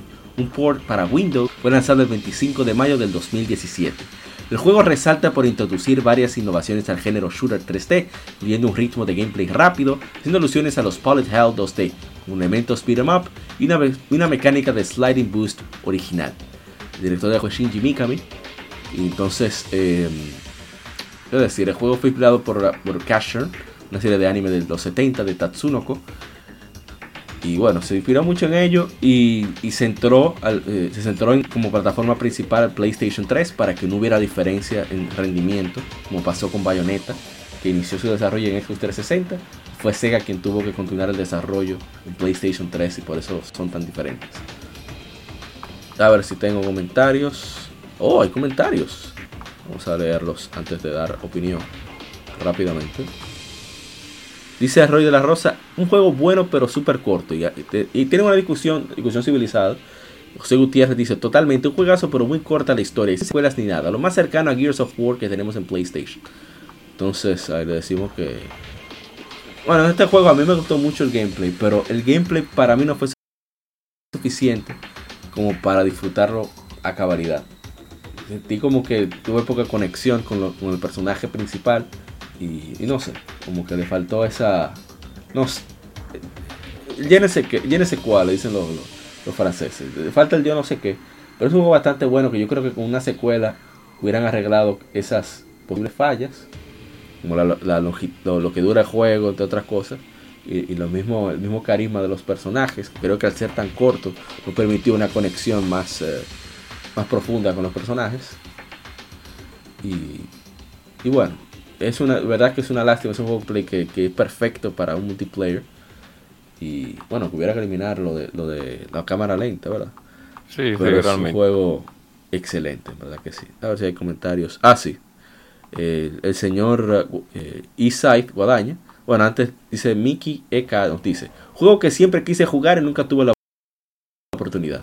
Entonces el señor Guadaña le dice: "Está- Está en Steam. Y luego responde: No entiendo cómo siguen haciendo Gears y no esto. Yo creo que la respuesta está en el multiplayer. y que los diálogos de, de Gears permiten mejor conexión, sobre todo para nosotros si jugamos en, en español latinoamericano. Eh, Bueno, en su opinión para... Estoy... Tengo sangre que no es mía. Esa parte a mí me encanta. Que, bueno, hablen, hablen, hablen, que para ir acelerando. No, yo no he jugado. Ah, bueno. Está, está en stand-by también. Anda para el Oh. carajo. Yo sí he visto mucho gameplay de, de Vanquist. Sí sé que tuvo problemas técnicos. Ustedes saben que PlayStation 3 era un aparato un poquito complicado en, el- en lo que tiene que ver con el desarrollo de videos de juegos, valga la redundancia. Sí. Pero sí, sí, sí, sí, de verdad que sí. Fue prácticamente uno de los primeros juegos que tiró eh, Hideki Kamiya. No, no, Kamiya. Shinji no, no, Mikami, el de Shinji. Mikami, sí, Shinji Mikami. Fue uno de los primeros juegos que tiró Shinji Mikami después de su salida de Capcom para una para una una eh, publicitaria que no era Capcom. Y de verdad que él tuvo su visión de lo que había en ese tiempo de moda, que era Gear of War. Y pues nada, lanzó su juguito ahí. Lástima que no fue tan, tan correspondido, pero en ese tiempo habían dos juegos que eran el matapasiones de, de, de cualquier usuario de PlayStation cuando volteaba la cara y veía que en Xbox 360 estaban los reales juegos. Entonces, y, Sí, sí. y- y cuando hablamos de eso, habla- hoy hablan- hablamos de ese tipo de juegos, hablamos de of War. Y entonces salió Vanquish y salió Army of Doom, que eran, por así decirlo, un, un, un tante ahí hasta, hasta ver que inventamos para la consola Pero- de Soda. Así es. Recuerdo perfectamente que habían dos juegos muy parecidos a Gears of War, básicamente clones. Sí, yo lo abrí, lo dije. PlayStation 3. Ar- Army of, Uno era. No, no, no, no, no. Estamos, No. Estoy hablando de clones, clones, clones. Ah, ya. de- ah, creo que había uno que se llamaba Ascension, que a menos que Ah, tú sí. odies a alguien, yo no recomiendo a nadie jugar ese juego. Yo sé cuál eres. Y había otro que no recuerdo eh, el creador, yo creo que era la gente de, de Tecmo Koei, que hicieron una cosa rarísima. Yo sé que era un shooter, pero tenía un estilo de graph tan raro, yo sé que, pero tú lo veías y era, era obviamente otro clon de Gears of War. Ay, Dios santo. Pero eso es, eso es otra de esas cosas que es mejor que, que se queden en el olvido. Sí. Pero bueno. Bueno, entonces vamos al siguiente juego. Claro. A ver si tengo comentarios. No. Ya ya los, eh, los leí. Siguiente juego es uno muy, muy, muy querido. Considerado el mejor de, de la serie. Se trata de que hace 20... Realmente es pasado. Este es el mes pasado este, de efemérides. Pero siempre hay un problema de donde sacamos la información de las fechas. Nos confundimos. Pero hace 25 años y hace unos cuantos días. Lanzó Final Fantasy 3. O sea, Final Fantasy 6 conocido en América como Final Fantasy 3 en su lanzamiento, es un RPG desarrollado y publicado por Squaresoft o Square Enix para Super Nintendo Entertainment System. Final Fantasy VI, como su nombre indica, es el sexto de la serie Final Fantasy, fue dirigido por Kitase y Hiroyuki, Ito. En vez del creador de la en lugar del creador de la misma, Hinorobu Sakaguchi. Yoshitaka Amano regresa como diseñador de personajes y contribuyendo al diseño visual en general, mientras que Nobuo Uematsu se encargó del audio y la banda sonora. Y qué decir, este juego espectacular, con una banda sonora impecable, una historia con más personajes que el carajo, parece una vaina de, de, de, de Sorachi, del tigre de Gintama, que mete el personaje, mete el personaje con su historia y tú te quedas loco. Y bueno, en comentarios, Andrés, nuestro hermano Andrés Gutiérrez nos dice, el primer Final Fantasy que jugué. Entonces nosotros le respo- respondimos, dijimos, dijimos, a eso es a lo que llamamos guiar con buen pie. Sí, Se puede iniciar mejor de ahí. Entonces, eh, Definitivamente. a ver, eh, no, no tengo comentarios en Instagram. Yo no voy a decir nada, yo jugué en Super, no entendía absolutamente nada, pero me encantaba. O sea, muy poco entendía, el inglés estaba flojo. Pero la verdad es que un juego fantástico, los, los visuales, el, el famoso sup- suplex al tren. Sí, con- Por con- parte con de Sabin. Sí, con Sabin y Xian. Que la verdad que es fantástico. Y ojalá algún día, yo lo dudo que suceda, pero, pero ojalá y algún día hicieran un remake por, como debe de ser a este grandioso juego. sí. Cuando jugar eso usted perdí, ya no el dinero lo No, para Fantasy 7 no no hay tenga dinero, sí. Pero debe sí, sí. Pero Ah, bueno, no, rapidito, porque ya hemos hablado mucho de Final Fantasy 3. Lamentable, ya no existen RPG como ese. Hemos visto muchas RPG. Bueno, Dragon Warrior sigue su línea, y eso es bueno que mantenga su, su, su carisma. Pero cuando hablamos de Final Fantasy, lamentablemente ya no se, eh, se hacen juegos como Final Fantasy 6. Así Es es. increíble, ¿eh? Es increíble como ese juego te sumerge en, la- en una historia de como 7 o 8 guerreros y cada uno con su historia. eh, Claro, uno más de- hablan de, te hablan de las historias de cada uno, pero de- y además de que te la hablan de manera individual, es lamentable que sea a, a poco, a muchos también sea tan- le te den un poco, un poco de información del juego, pero sea como sea para no seguir hablando, que me, me estaba trabando la lengua. Excelente juego, de verdad que sí. No hay manera de tú decir que Final Fantasy VI es mala. No hay fórmula de tú decir, no, ese juego es un disparate. No hay manera. Me fui. Ahora, si usted llegó a jugarlo, ah, ¿verdad? Que usted hace competencia de jugar. Eh, no, lamentablemente no lo. También está en stand-by. Estoy esperando. Eh, no sé en qué versión jugarla realmente. La de Game Boy Advance se ve. Se ve. Se ve tenta- tentadora comparándola, por ejemplo, con la versión de Play 1 en los tiempos de carga. No voy Sí. a tocar la versión de móvil. No, No, por favor. la de Super Nintendo, la de Super Nintendo se ve muy fea. Aunque por ahí la comunidad ha hecho un par de trabajitos para, para ponerla a par.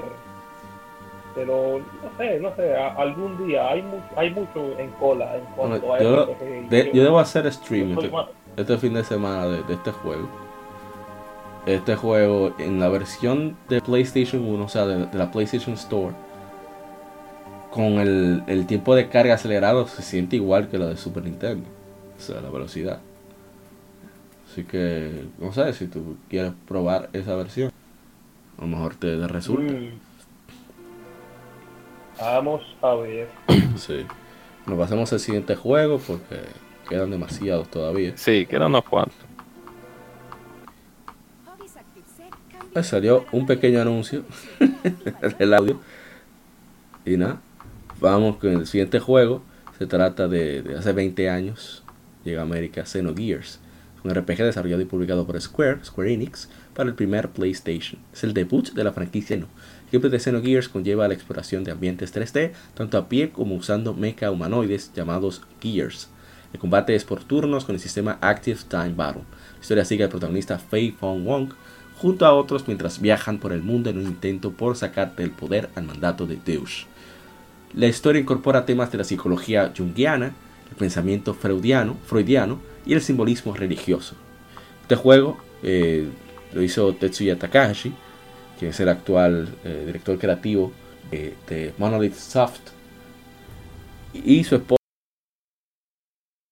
Kaori Tanaka. Esta fue la propuesta que ellos llevaron para Final Fantasy VII, pero eh, dijeron que no porque la historia era demasiado adulta, así que decidieron eh, hacerlo primero como Chrono Trigger y después decidieron hacerlo un proyecto aparte. Y qué decir, eh, mucho trabajo de, traducción, según cuentan mm, la historia del juego. Y bueno, es un juego fantástico. Voy a leer la, el comentario de Greg of Wayne. Dice, un clásico fue el, un clásico. Fue el primer juego en el que vi sexo entre personajes, la trama de los personajes, los mechas, una gama que jamás volví a ver en otros juegos. El final de final, señores. Deseo sinceramente un remake de esta joya. Ojo que para entender la historia no se tenía que comer diálogos de hasta 40 minutos, pero los valía, cinemáticas hermosas, y jugué la versión japonesa, pero el tema musical me gustó más en inglés. Mis 10 más 10 para este juego que siempre sea, será el juego.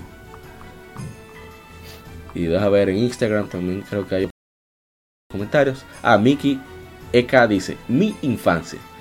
Y la, y la cuenta Old World Studios, que es anglosajona, sin embargo nos contestó. Vean qué interesante. Nos dice, ¿pueden creer que esto era originalmente, eh, era lo que iba a ser Final Fantasy VII? Ambos grandes juegos. Amó cómo Xenogears unió sprites 2D con ambientes en 3D. Podría, usar un, podría, podría usarse en un juego como ese. Podría, sería útil un juego como ese hoy. Que es una expresión anglosajona es cómoda de traducir. Y bueno, yo debo decir que Xenogears, cuando hablamos de él el año pasado, que fue cuando hicimos el, ¿verdad? el primer Game Feméride, de Xenogears. Sí, claro. Yo no estaba muy convencido, porque a mí yo no soy una gente que se vende mucho por historia. O sea, era buena desde el principio, pero no me, no, no me cuajó mucho.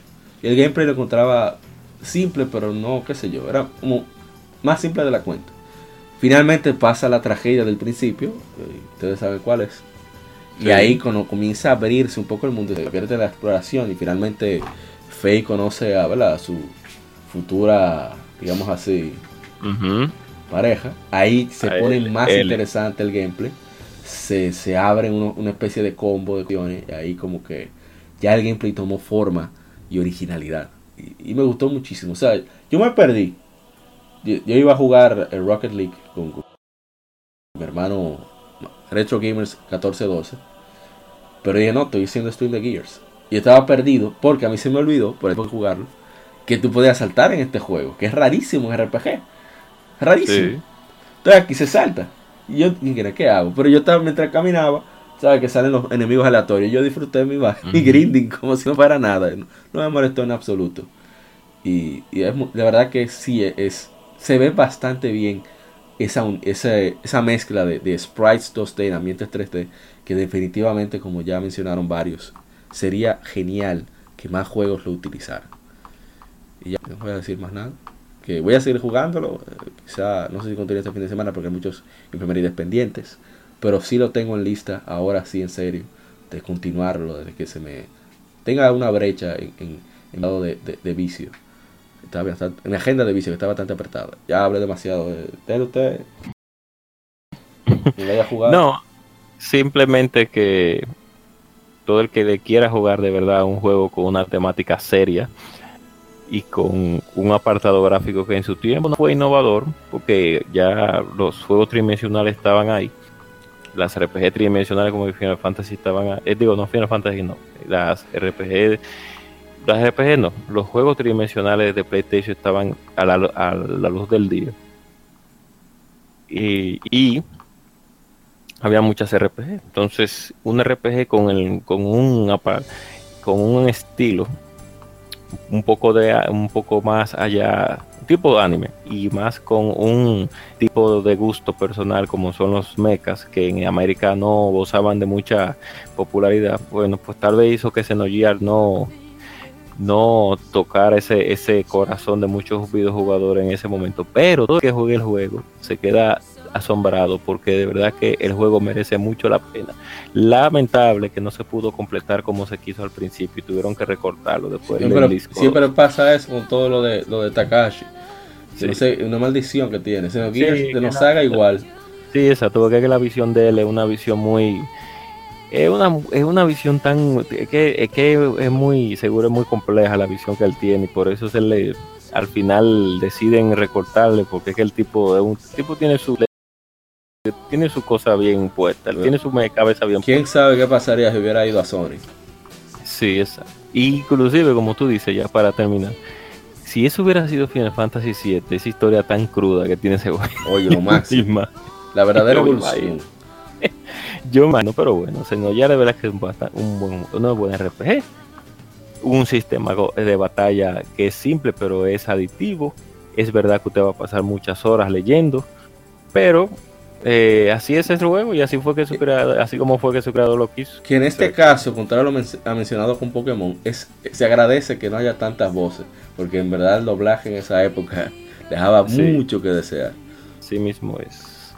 todo el que pueda probarlo y le gusten las RPG debe de jugarse Xenogears, de verdad que sí. Señor Porque es un culto, juego de culto. ¿Usted lo jugó o seguimos de largo? Dele para allá, dele para allá. Entonces, siguiente juego. Mencionamos a Kojima ahorita con Bokta. ¿eh? Hace 21 años es lanzado Metal Gear Solid, juego de acción, aventuras y sigilo desarrollado por Konami Computer Entertainment Japan para el primer PlayStation. Digo, publicado por Konami, obviamente. El juego fue dirigido, producido y escrito por Hideo Kojima y sirve como secuela de dos juegos de MSX2, Metal Gear y Metal Gear 2 Solid Snake, en los cuales también trabajó Kojima. ¿Qué decir del juego? Ese juego frustró a muchísima gente, todavía hoy los tiene frustrados, con justa razón, ¿eh? no es por burlarme. Sí, exacto. Y se ha ganado su, su, puesto. Por eso a mí me, me, me, molesta un poco el hate que yo veo que mucha gente le tiene. Bueno, la gente cobra lo sabe. Yo no soy fan de Kojima para nada. Sí, soy, realmente. No quiero saber de, de, sigilo. Pero una persona que hace algo así merece respeto. Y soy yo. Por lo menos el beneficio de la duda con respecto a sus próximos proyectos. Aunque sea eso. es lo que yo tengo. Yo le doy el beneficio de la duda. Con Death Stranding. Pero Metal Gear cambió cómo se hacen los juegos, cómo se cuentan historias en los juegos. Y, jugó literalmente con la mente de, del jugador. Con eso de, de, de, Psycho Mantis. Eso fue demasiado, demasiado genial. Romper la cuarta pared de esa forma. Eh, para allá, que yo hablé mucho. Pensé que no iba a decir nada. Usted vea. Arthur, que le dé si, si la jugó. Oh, claro que sí.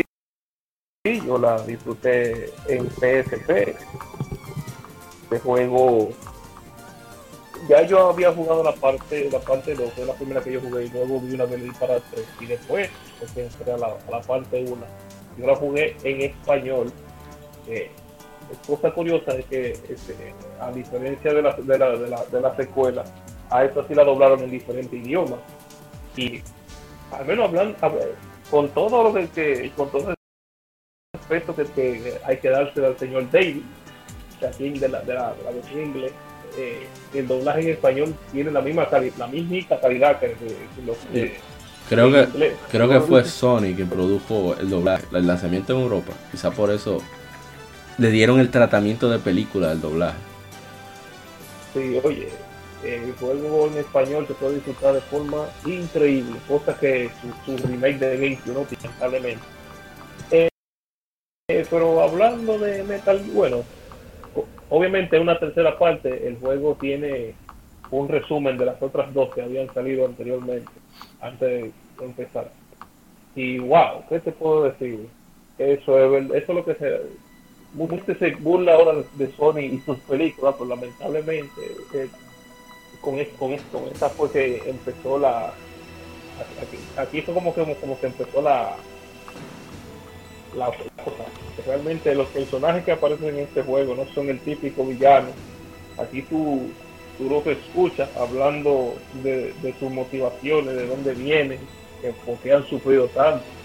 Y igual que por ejemplo en la serie Gundam, que siempre tiene que ver con la guerra, sí. como cada, cada villano fue impactado por la guerra y cómo cómo encontraron un cobijo todito en un solo lugar y eso y es, muy interesante.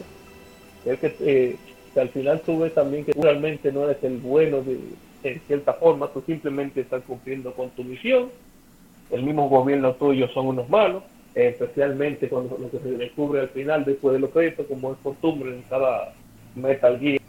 Pero ya eh, ese juego, ¿qué te puedo decir? Y no es que ha envejecido tan mal tampoco, obviamente los otros se sienten más cómodos, el que no aguante ver esos gráficos siempre puede dar la opción de jugar la versión de GameCube, la Twin Snake, pero el que el que le tenga miedo a los juegos, por ejemplo, los juegos de, de, de, de sigilo, que Metal Gear en sí no es tan de sigilo, simplemente el combate te deja en desventaja, vamos a decirlo de esa forma.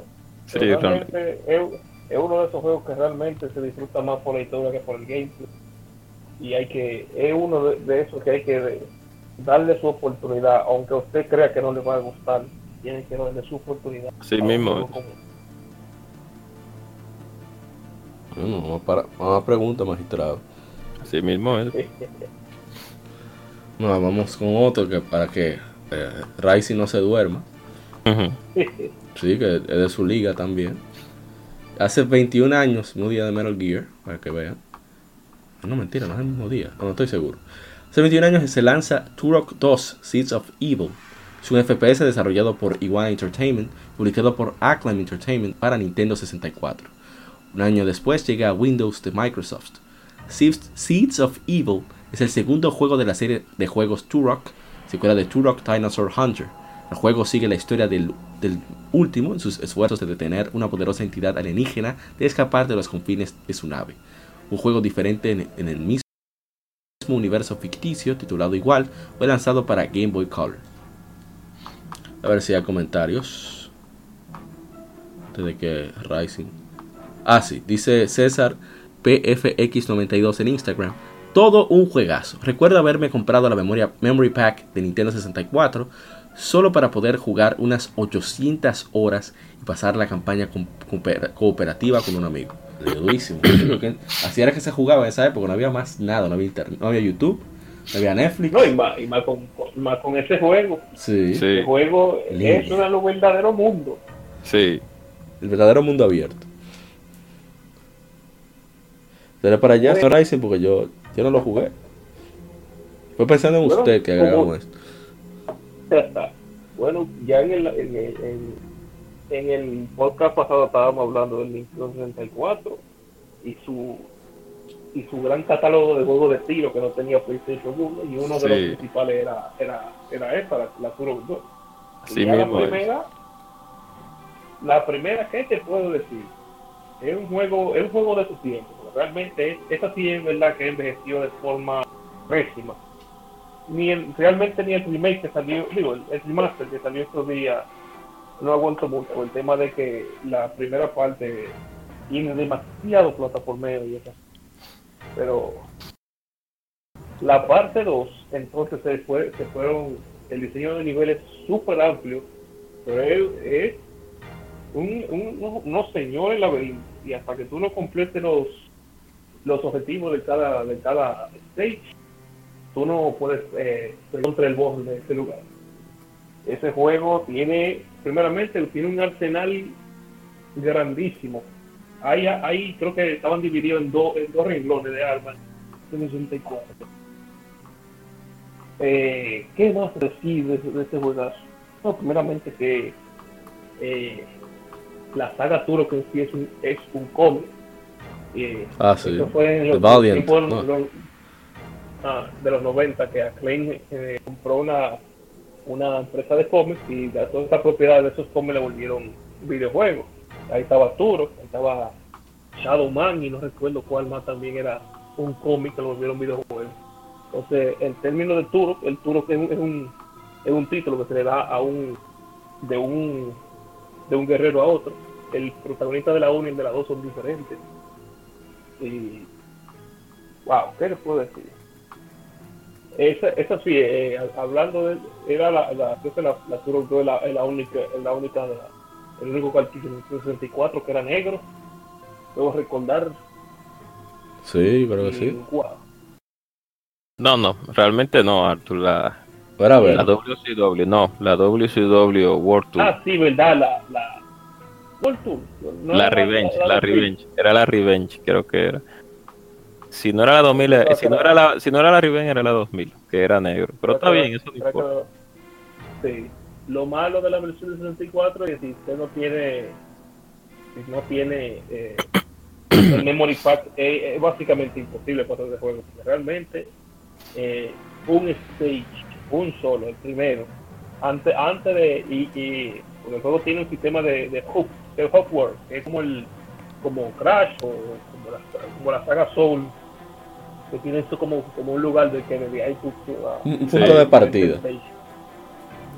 Antes de tú llegar a ese lugar, es como de a media hora el primer stage.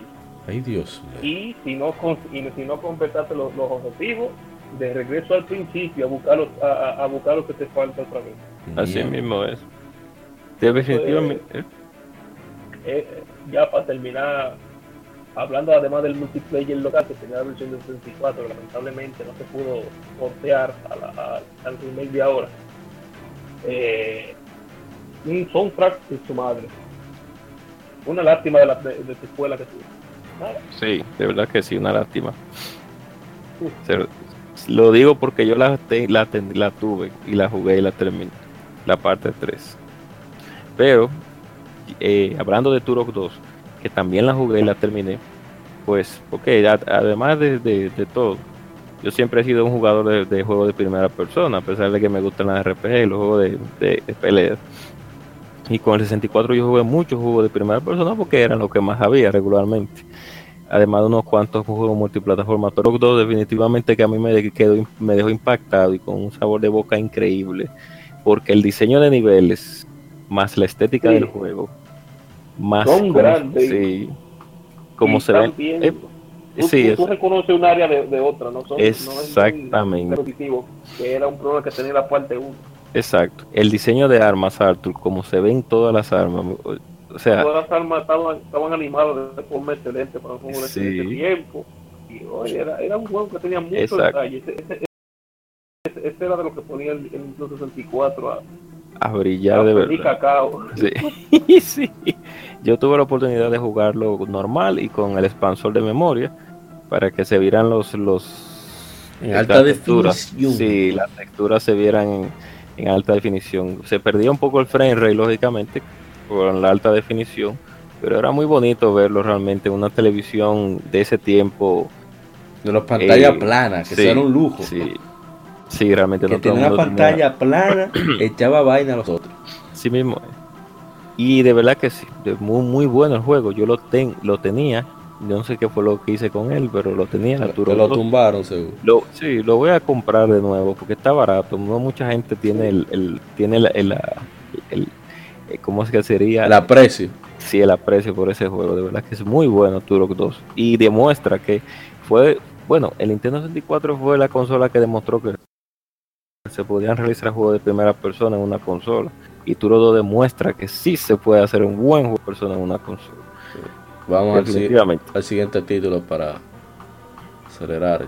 No voy a hablar tanto. Estoy pensando hasta sacar unos cuantos, pero no. Eh, Castlevania, el próximo juez. Castlevania Order of Ecclesia. Y salió otro comercial. Ese que no tienen cogido. si hubiera estado aquí Shiori-san, no- Suerte. Hace 11 años se lanza en América Castlevania Order of Ecclesia. Es un juego de acción, aventuras y plataforma con elementos RPG desarrollado por Konami. Es la tercera entrega de la saga Castlevania para Nintendo 10. Dirigido por Akihiro Minakata, con el regreso del veterano productor Koji Igarashi. Es el último Castlevania producido por Igarashi. La trama vuelve a, Shan, a Shanoa, quien es parte de una organización cuyo fin es derrotar a Drácula después de que el clan Belmont desapareció. Voy a leer los comentarios. Kevin Cruz nos dice, mi favorita de las Castlevania de exploración. Esta fue la cúspide del desarrollo para el equipo. Grey Wolf Wayne nos dice, excelente juego, uno de mis cuatro favoritos. Al principio no me acostumbraba al uso de, de- las almas. Ah, bueno, él se confundió parece que con, con Area of Sorrow y Dawn of Sorrow. sí, seguro. Bueno, John Strong nos dice, de mis Castlevania favoritos, pero acaso será el mejor de la franquicia, muchos se quedan con Symphony of the Night, pero este fue el que el mejor explotó todo lo de Symphony of the Night y agregó cosas muy buenas. Y Miguel Crow nos dice, me encanta, sin duda, uno de mis favoritos. A ver si hay algo en Instagram. No, no hay nada en Instagram. Yo lo jugué, pero no sé, no, no pude conectar mucho con el juego, a pesar de que el gameplay era muy chévere y eso de la personalización, pero mm, me quedo con mi Dawn Sorrow, a pesar de la desgracia de hacer el, el- el sello, que a mí todavía me encanta ese disparate. Así que, hablen ustedes. Yo no voy a hablar mucho del juego porque sería redundante porque se ha hablado bastante. Sí, Pero a mí me gustó muchísimo de ver definitivamente ese juego. Lamentablemente no lo pude acabar, pero sí me gustó la forma con que Koji manejó ese juego para no cansarte, porque ya veníamos de la Down Sorrow y veníamos de la Portal of Ring. O sea que, tú ves, ya estaba como un poquito so- saturado el DS con Castlevania. Pero de verdad que sí, la sacó de abajo y, y sí, sí, y si Doris si hubiera estado aquí hubiera dicho que para él es si no la Castlevania después de las Castlevania 4 de Super Nintendo la mejor pues esa sería la del top 10 estaría en el, el primero o el segundo lugar.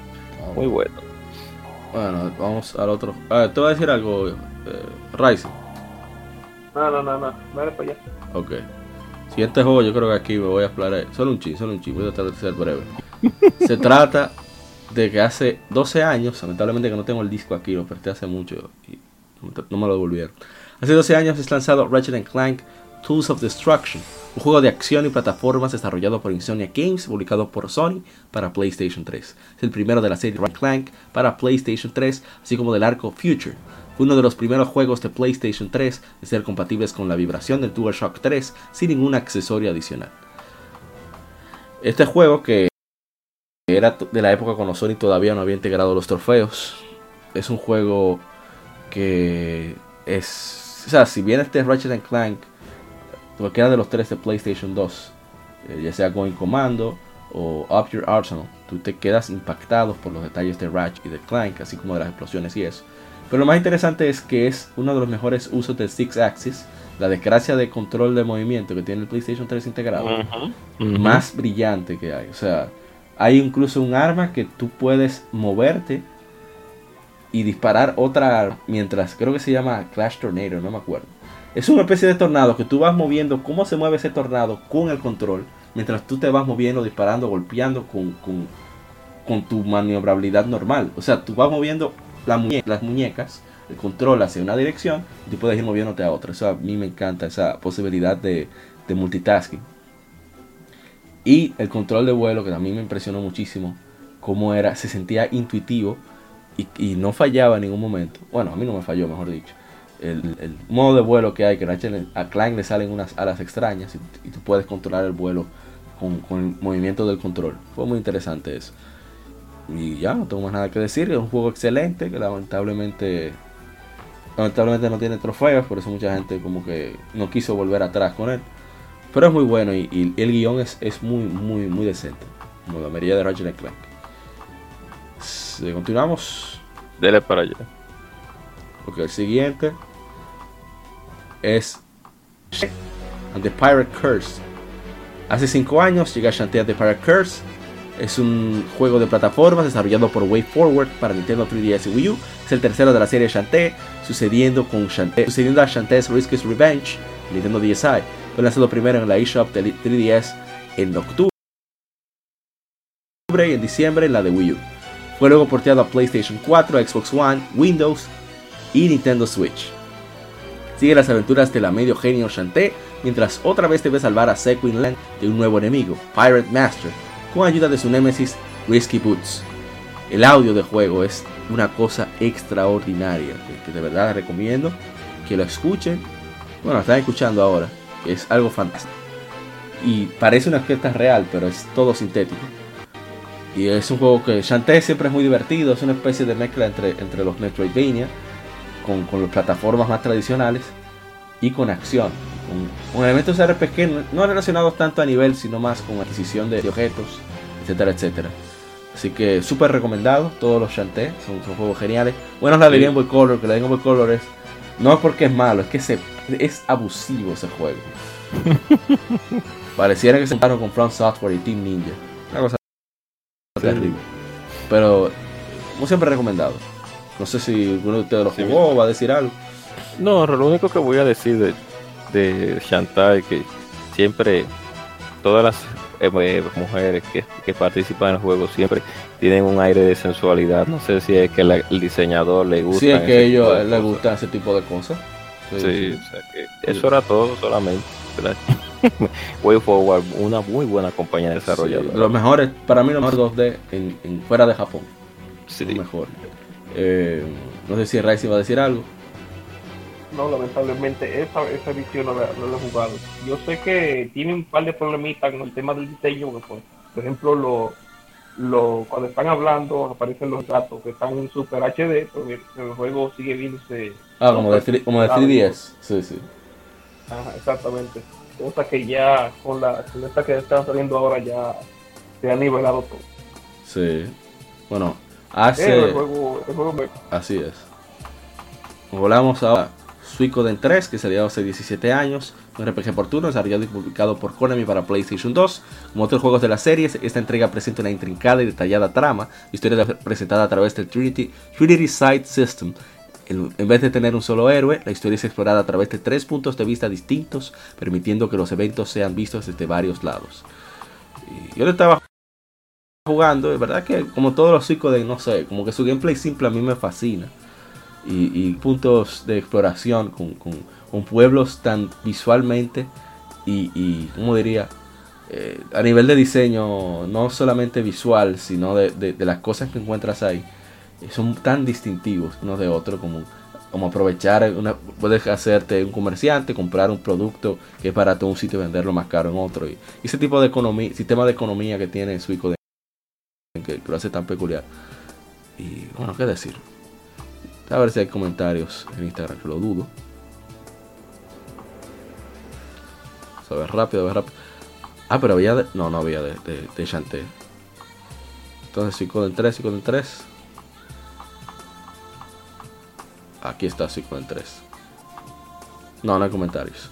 Eh, no sé si van a comentar algo No, ustedes. No, no. que- Pienso No, que. para- Sí, pienso que esa fue la que sigui- mantuvo, por así decirlo, un poco de la parte 2. Después de ahí fue que comenzó el, el. O sea, siguen siendo RPG decentes, pero no tienen la, el, el gran nivel de, de los, del primero Sí. y el segundo. Ahora, Nada más vamos al, Nada al- más. al siguiente juego. No lo he jugado, o sea, lo tengo aquí y pienso hacer stream. Se trata de, de que hace 8 años llega Kirby, Kirby's Return to Dreamland. Es el decimosegundo juego de plataformas de Kirby, desarrollado por HAL Laboratory, publicado por Nintendo. Es el primer juego de Kirby tradicional para sistema casero desde Kirby 64 de Crystal Shards, en el año 2000 para Nintendo 64. Se juega de, de- hasta 4 jugadores, eh, es muy bueno, el audio es fantástico, y los visuales yo solamente los pude probar, y se ve bastante bien para ser de Wii. Como siempre, HAL Laboratory explot- explotando las consolas Nintendo.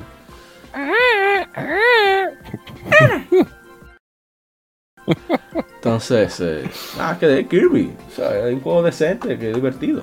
Sí, exacto. Sea, que, que te va a decir algo, No, Rice. realmente, yo no. No, yo sabía que me, yo sabía que me faltaba uno. Lamentablemente estaba jugando en Switch, pero no me gusta para nada.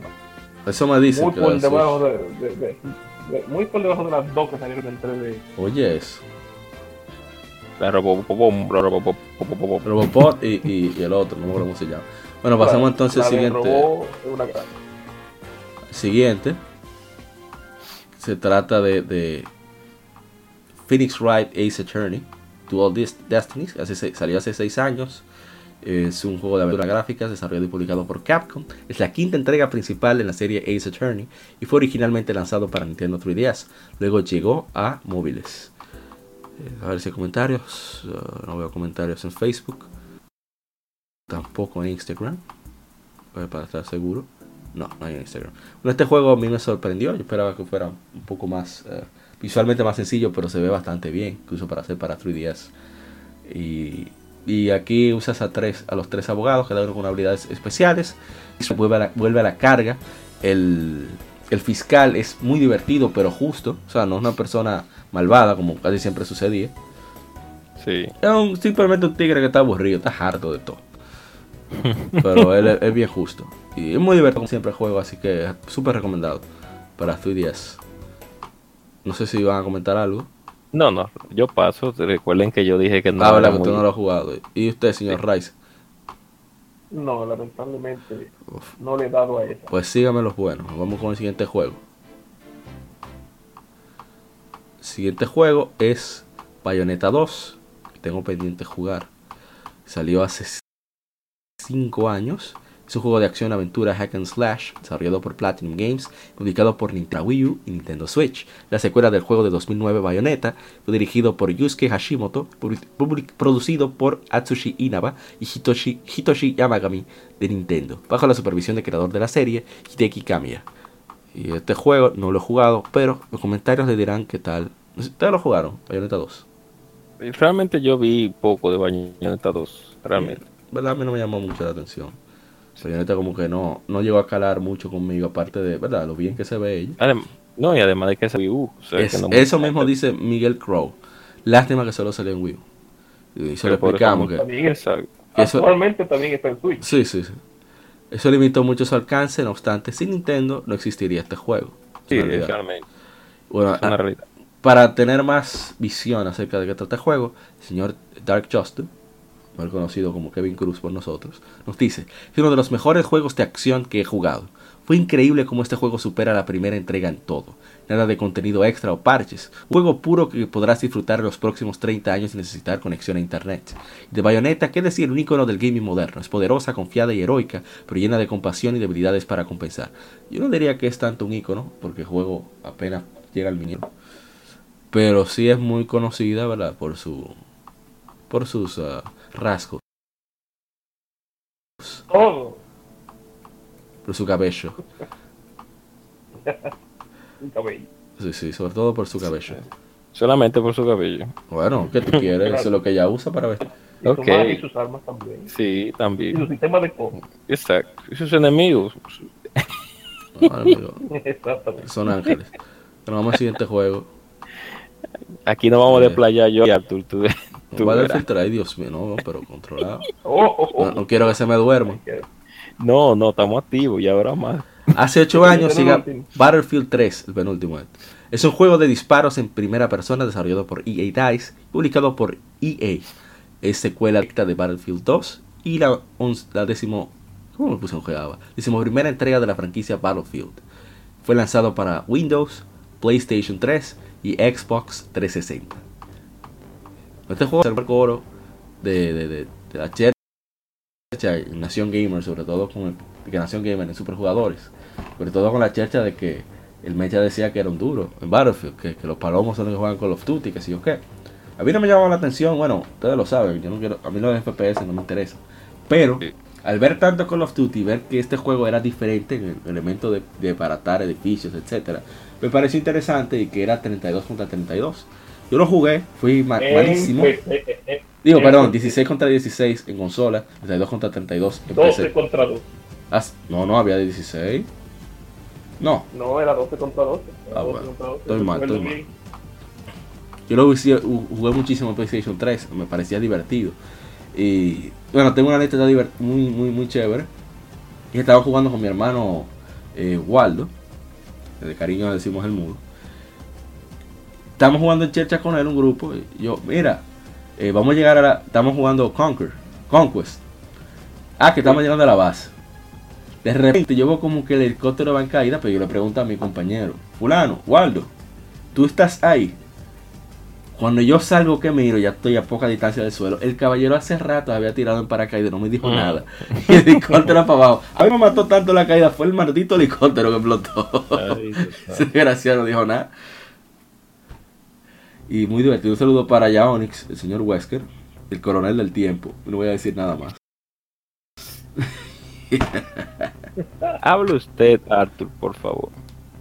Bueno, APA, APA sabe, APA vio todo desde principio a fin cuando salió ese juego y cómo era, cómo era la industria en esos tiempos. Eh, realmente ahí estaba el titán Call of Duty que había ha- ha salido con De eh, Modern Warfare. Black, estaba, estaba Black Ops afuera. Y Sí, ya- el, el estaba Black año era la, era la Modern Warfare 3, Sí, secuela del, del, del glorioso Modern Warfare 2. sí, la expectativa de ese lado estaba alta. Claro. Ricardo quería, quería un pedacito del pastel de, de, de los juegos de tiro y la y la respuesta fue eh, Battlefield 3. Hay que decir que en su, en su día ese juego se, veía- se veía en PlayStation 3 y en PC, sí. aunque por- en cierta forma, eh, en, en algunos aspectos fue, un paso atrás, pero va- voy a, de eso se hablará un poco más eh, en, más adelante. Pues sí, ese juego en, en PlayStation en Play- PlayStation 3 eh, eh, era obviamente estaba limitado. Esa era una, una, una de las de la, de las cosas de, en ese tiempo de comprar su PC era que la, la versión de consola estaba muy muy muy limitada. Porque, por ejemplo, los mapas en, en consola no eran la, versión completa. Habían áreas que en PC se puede ir, pero en consola no, porque no había suficiente espacio y mapas estaban. Pero aún así el juego era, era muy entretenido eh, por el tema de que se, eh, se, se- se da más, más énfasis en la cooperación. Obviamente, si tú el juego se dividía, eh, eran 12 jugadores en un equipo dividido en, en escuadrones de cuatro. Cada uno puede organizarse, habían cuatro, eh, cuatro clases de, de soldados. Estaba el, el, médico, que era básicamente el soldado estándar, que podía llenarse y, llenar los compañeros y podía revivir. Estaba el soporte, que daba munición, eh, reconocimiento para a- enseñar eh, a- para poder enseñar al equipo dónde están los enemigos, en vez de matar mucha gente, llamar un avioncito como en la competencia. Y, y estaba el ingeniero, que era el, era el especializado en, en regalar los vehículos. Cada uno con sus eh, armas, armas, bla, bla, bla. Todo el mundo sabe lo que es. Eh, ah, eso, eso, debo decir que me impactó mucho de Battlefield 3. El hecho de que yo, por ejemplo, que era un macazo, soy todavía un macazo disparando, juego de primera persona. De tercera también, yo soy malo apuntando. Eh, que, oye, yo tenía buena puntuación. Porque yo trataba de cooperar con mi escuadrón todo el tiempo. Sí, una cosa que yo extraño de, de esta Battlefield junto con la 4, que lamentablemente para la Battlefield 1 y la Battlefield 5 que está actualmente, que no solamente eh, se, remunera más el, el, hecho de jugar el objetivo. Como decía, como se decía en esos tiempos, PTFO, PTFO, Play the Fucking Objective, te daban puntos. Si, tú estabas en contest, lo que te daba realmente puntos era conquistar las tres fases del enemigo. En vez de estar matando gente. Si tú te quedabas en una, en una montaña con un sniper, tirando tiros, porque realmente tú no matas a nadie eh, ya tú sabes que punto menos, eh, una gente menos en el campo ayuda al equipo y, nada, era, a diferencia de, por ejemplo, un, un escuadrón bien, bien organizado, bien junto, sabes que cuando te matan, en ese juego tú puedes aparecer con tus compañeros o en una base. Entonces hay que estar, hay que estar siempre, hay que mantenerse vivo, porque si matan a los cuatro ya tú sabes que es para, para la base otra vez. Y, queda descuidado el punto el punto ganado exactamente. Esa era una, una, de las quejas de los jugadores que venían de Call of Duty a, a que cuando los mataban y se iban a, se aparecían en, en, la base otra vez y tenían que dar el viajecito. Pero tú sabes eso, eso era como que era. El, el, juego tenía su, su modo team de Smash clásico también. Había un par de mapas que eran muy divertidos. Lamentablemente así como hablé con, con Space con el tema de que ese fue el que introdujo las microtransacciones a nivel general. Battlefield 3 fue el que eh, trajo el sistema de, de pase de temporada con Battlefield, recuerdo. Ay, sí. 50 Toulouse. Para tú poder, si tú querías conseguir las nuevas armas, nuevos mapas y nuevos modos de juego, ya tú sabes que tienes que comprar Battlefield Premium. O si no, ya tú sabes que ya tú eres un un ciudadano de clase de, segunda, porque incluso te daban prioridad a la hora de hacer fila. Sí, hasta eso. Eso era una prioridad muy... Pero aún así la gente, comparado con lo que hay ahora, estaba el punto con la 4, son una joya completa. Y de hecho la, eh, no salió con tantos bugs realmente. Tenían lo suyo, porque recuerdo uno muy, muy divertido, que había un arma que cambiaba la, cambiaba los valores de daño de, de, escopeta, 12 por, por, por, la taiga era. Cambiaba el, daño de la, no la, la, no, esa era otra, esa era otra cosa. Pero había una que, una escopeta que en vez de hacer daño de escopeta, cada, cada no hacía daño de, de rifle de asalto. Dios, que así te disparen, que así te disparen 12 balas, 12 balas de rifle de asalto al mismo tiempo. Eso. Qué criminalidad. Ese, ese juego, ese, juego Battlefield 3, tiene muy, tienen demasiadas anécdotas. Cualquiera que haya jugado en su tiempo tiene, tiene anécdotas para dar y regalar, tanto en su versión de consola como ah, Yo me acuerdo que para poder aprender a manejar el helicóptero, tú tenías que irte a la misión cooperativa. Porque, ah, es el único chance gracias a Dios había una misión, una misión cooperativa para poder manejar el helicóptero. Y de hecho empecé ya eso era otra cosa todavía peor de ahí. Ay Dios mío. Por, suerte, por suerte te daban la opción de, de usar el mando al mismo tiempo. Así yo empecé, yo lo que hacía era... Ah, eso sí, ese fue el que me compré en dos plataformas diferentes. Yo compré en consola y en PC. Bárbaro. Al mismo tiempo. Eso fue, eso fue, eso para el filtre, eso fue hermoso. Saluda al, saluda al AOD. el Army of Death, por, cierto, todavía tengo el, el tichel por ahí. Sí, y saludo al, al señor Luijo que causó una revolución.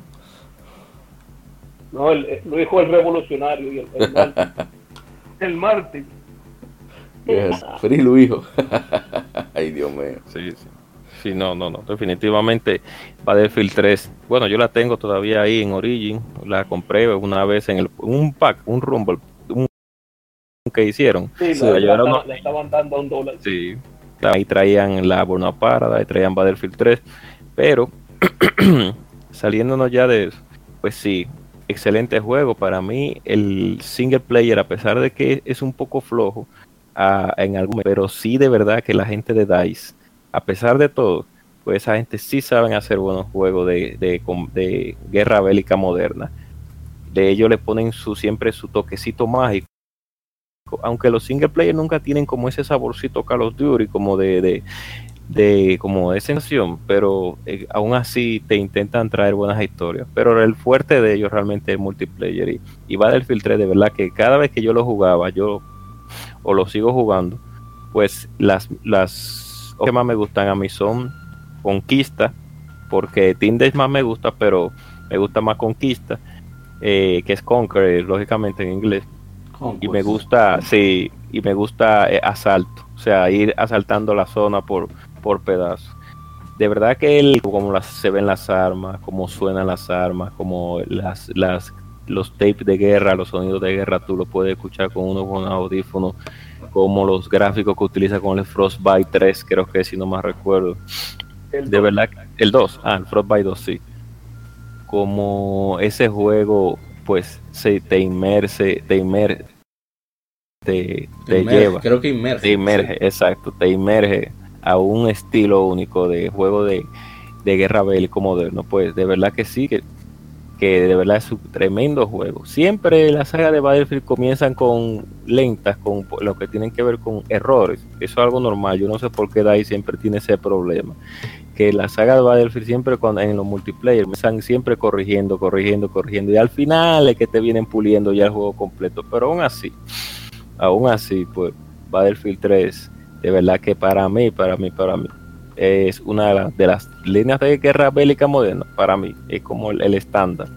Battlefield 4 es muy buena, pero comenzó muy bastante mal con los errores que tenía y entonces ya llega un punto de que quien quería comenzar a jugar el juego, pues simplemente no podía porque ya había llegado tarde y ya había muchos pros jugando. Una cosa que sí le critico a Battlefield y que deberían de tener los juegos de, de juego de FPS es un que ya creo que lo tienen ya, es un centro de entrenamiento, porque Battlefield es un juego complicado en, en cierta forma. Cuando ya tú lo profundizas ya y quiere, y quiere ya... O, o, solamente los helicópteros, nada más. Sí, cuando tú no. La, la, la, parte 4 introdujeron un, una, un mapa de entrenamiento con todos los vehículos y todo. Sí, exacto. Tú es que así es que debe de ser.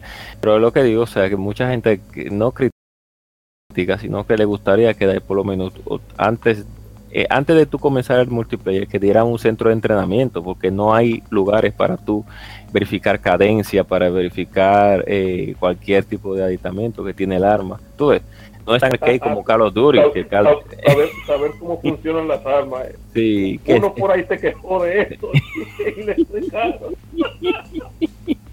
Es una realidad, tú ves.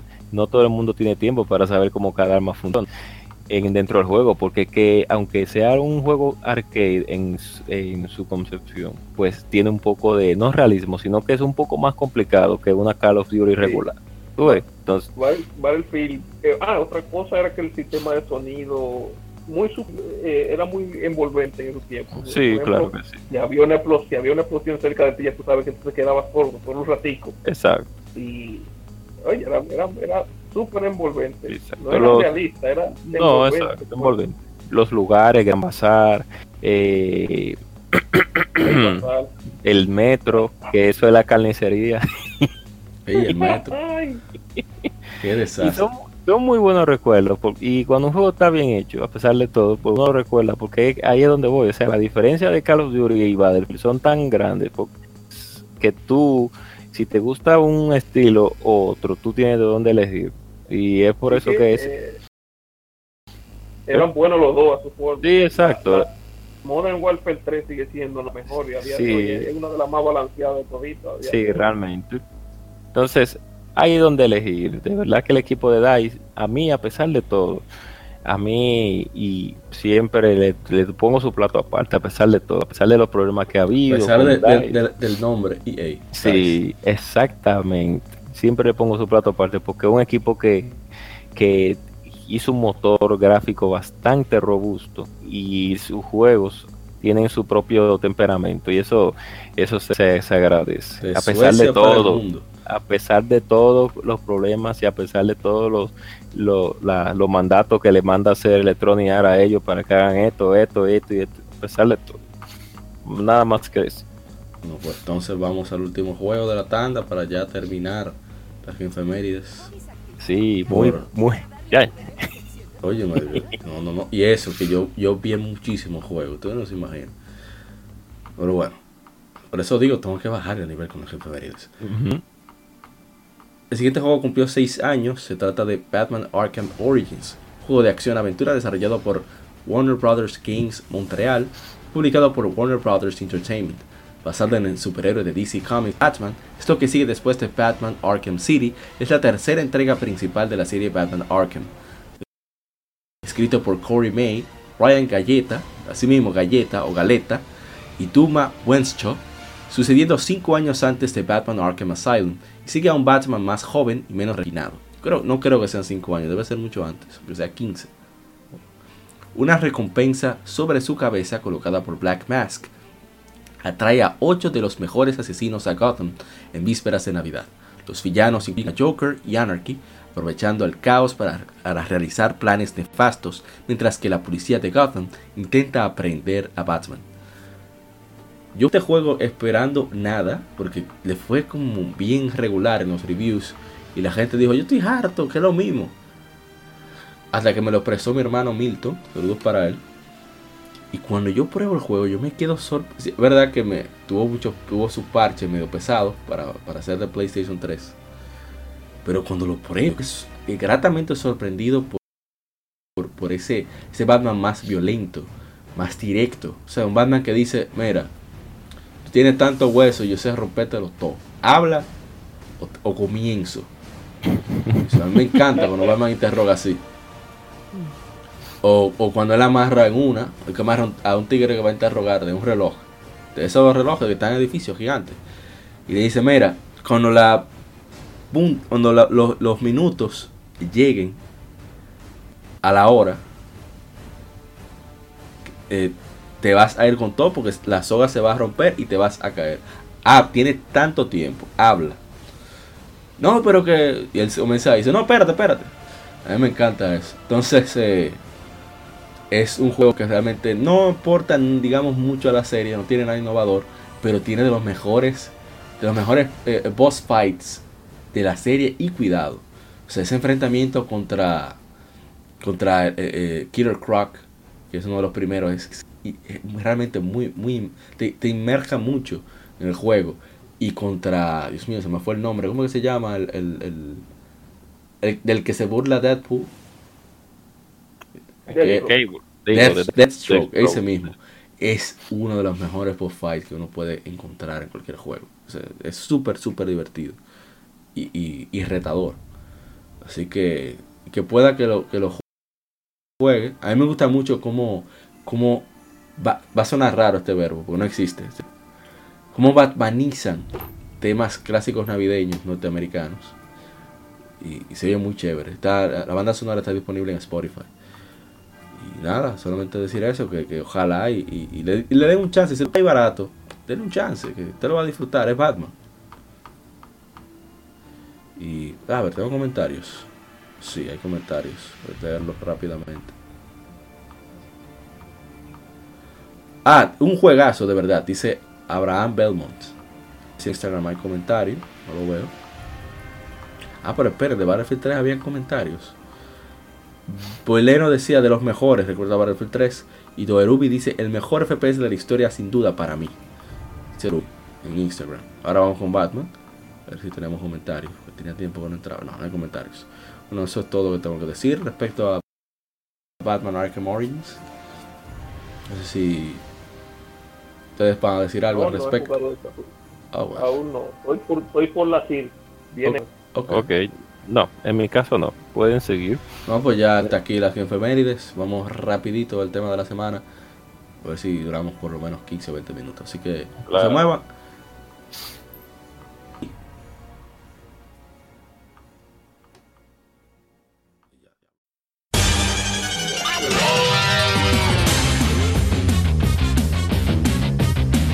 Puedes escuchar Legión Gamer Podcast en iBooks, Spotify, TuneIn, iTunes, Google Podcast y demás plataformas de podcast de su preferencia, buscando Legión Gamer Podcast.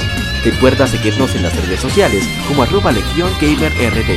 Visita nuestra página de Facebook para que seas parte de nuestros streams de las Game Emérides, donde recordamos y jugamos algunos juegos de su aniversario.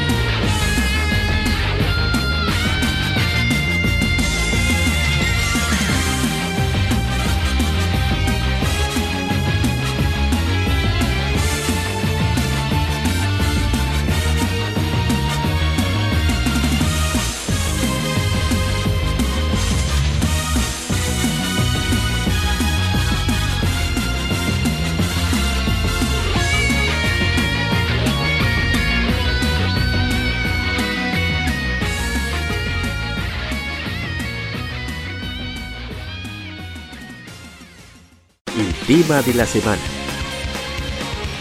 Un tópico o cuestión particular es debatido por la Legión.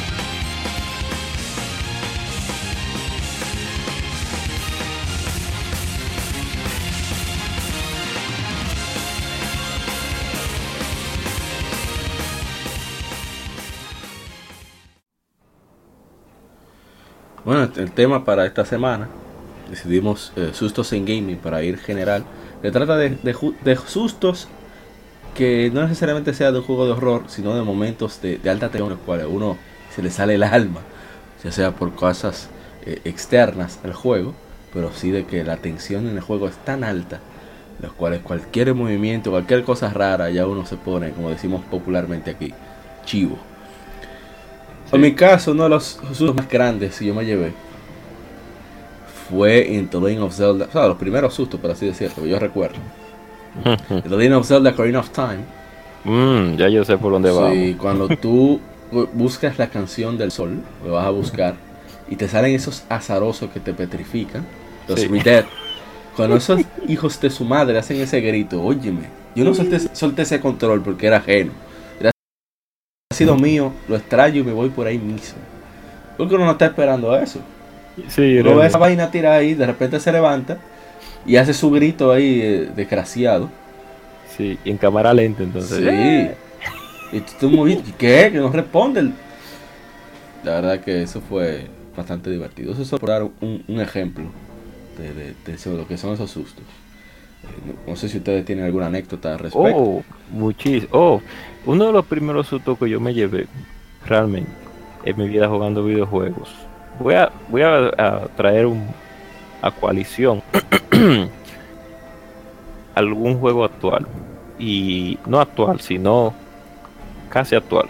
Y es la primera vez en Banjo Kazooie que tú ves a Clan Clan. Clan Clan es un tiburón de acero que está debajo del agua, pero muchos recordarán esa escena cuando tú vas llegando, porque tú tienes que ir debajo del agua, como en la escena de, como en Super Mario 64, en el mundo del agua, Sí. tranquilo ahí, pero entonces ellos te pusieron que tú tenías que ir por un pedacito que tú no ves a Clan Clan.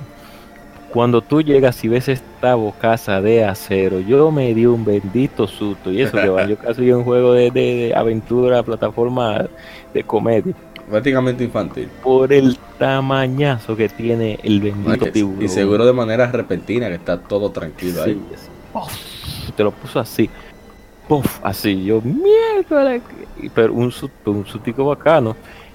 Otro susto también, pero este sí ya tiene que ver con juegos de terror. Es el de horror. Y fue con Silent Hill 1, la primera vez que nosotros la jugamos. Que cuando tú llegas a la escuela, hay unos enemigos que se llaman espectros. Tienen muchos nombres, pero son el nombre creo que oficial son espectros, que son figuras de niños transparentes que están simplemente en el en la zona caminando. Entonces, todos los enemigos de Silent Hill pues se pueden se pueden matar. En caso de los espectros no, los espectros son entidades que va eh, almas que, eh, deambulando que están ahí simplemente por estética para darte un, un- un sentimiento Para, más para que tú no te, tra- te- estés más intranquilo, Exacto. hijos de su madre. Entonces nosotros estábamos como a las 9 de la noche jugando, yo y el hermano y un amigo mío jugando Silent Hill a la noche. Estamos ahí encendidos con el juego. Sigan ahí. Y entonces nos acercamos y eh, en Silent Hill cuando los, hay enemigos suena un, tu radio suena con un sonido que es el sonido de estática, de estática, o sea, de radiación.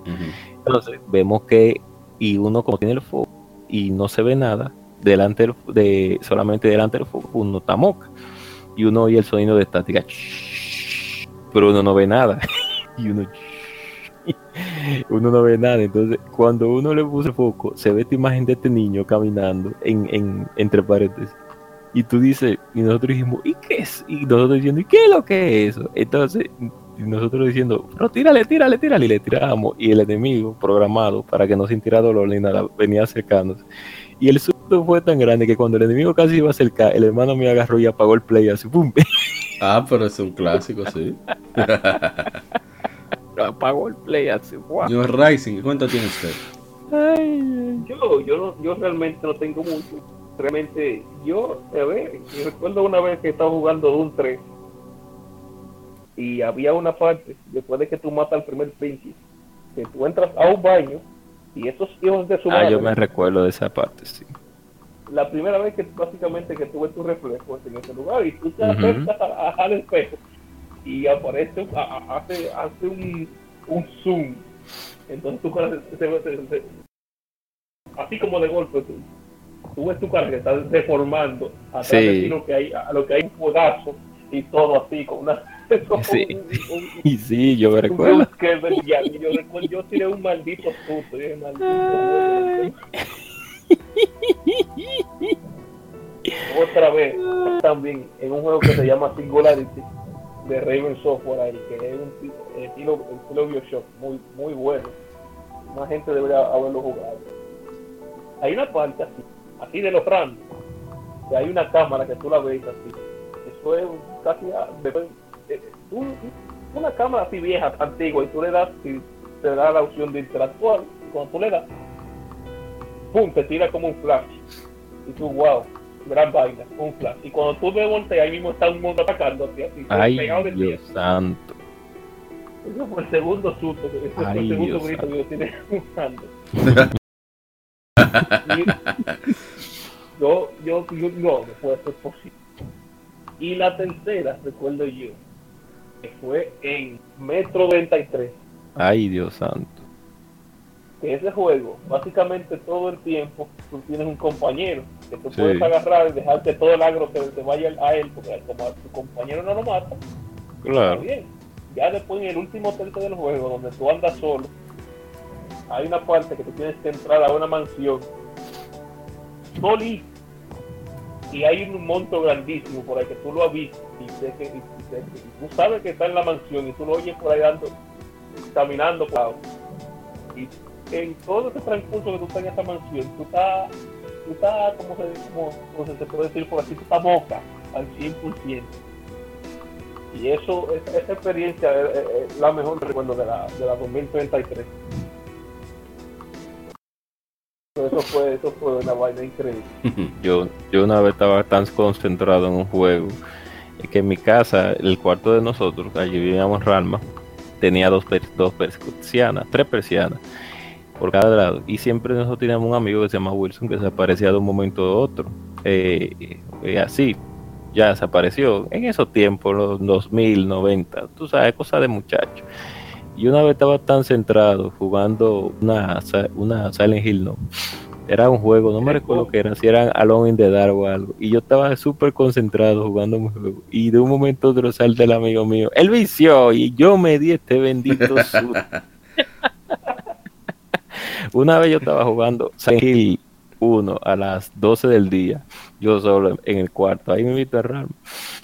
Y Silent Hill 1 tiene la peculiaridad de que de un momento a otro, según tú acaba el juego, puede ser, no sé si sea verídico, te aparecen cosas que no te aparecían en, en la primera en la primera ruta del juego. O sea, la primera ruta no, cuando tú la acabas por primera vez. Entonces hay, hay un baño en el cual tú te tienes que poner una, un cristal, no sé si me recuerdo si un cristal, una piedra para pasar del otro lado.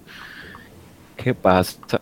Ustedes saben que Silent Hill, pues, al ser un juego de horror, pues, pues, eh, da mucho miedo por su terror psicológico. Sí, sí, sí. Y yo por eso lo jugaba a las 12 del día muchas veces. A otras veces lo jugaba en la noche.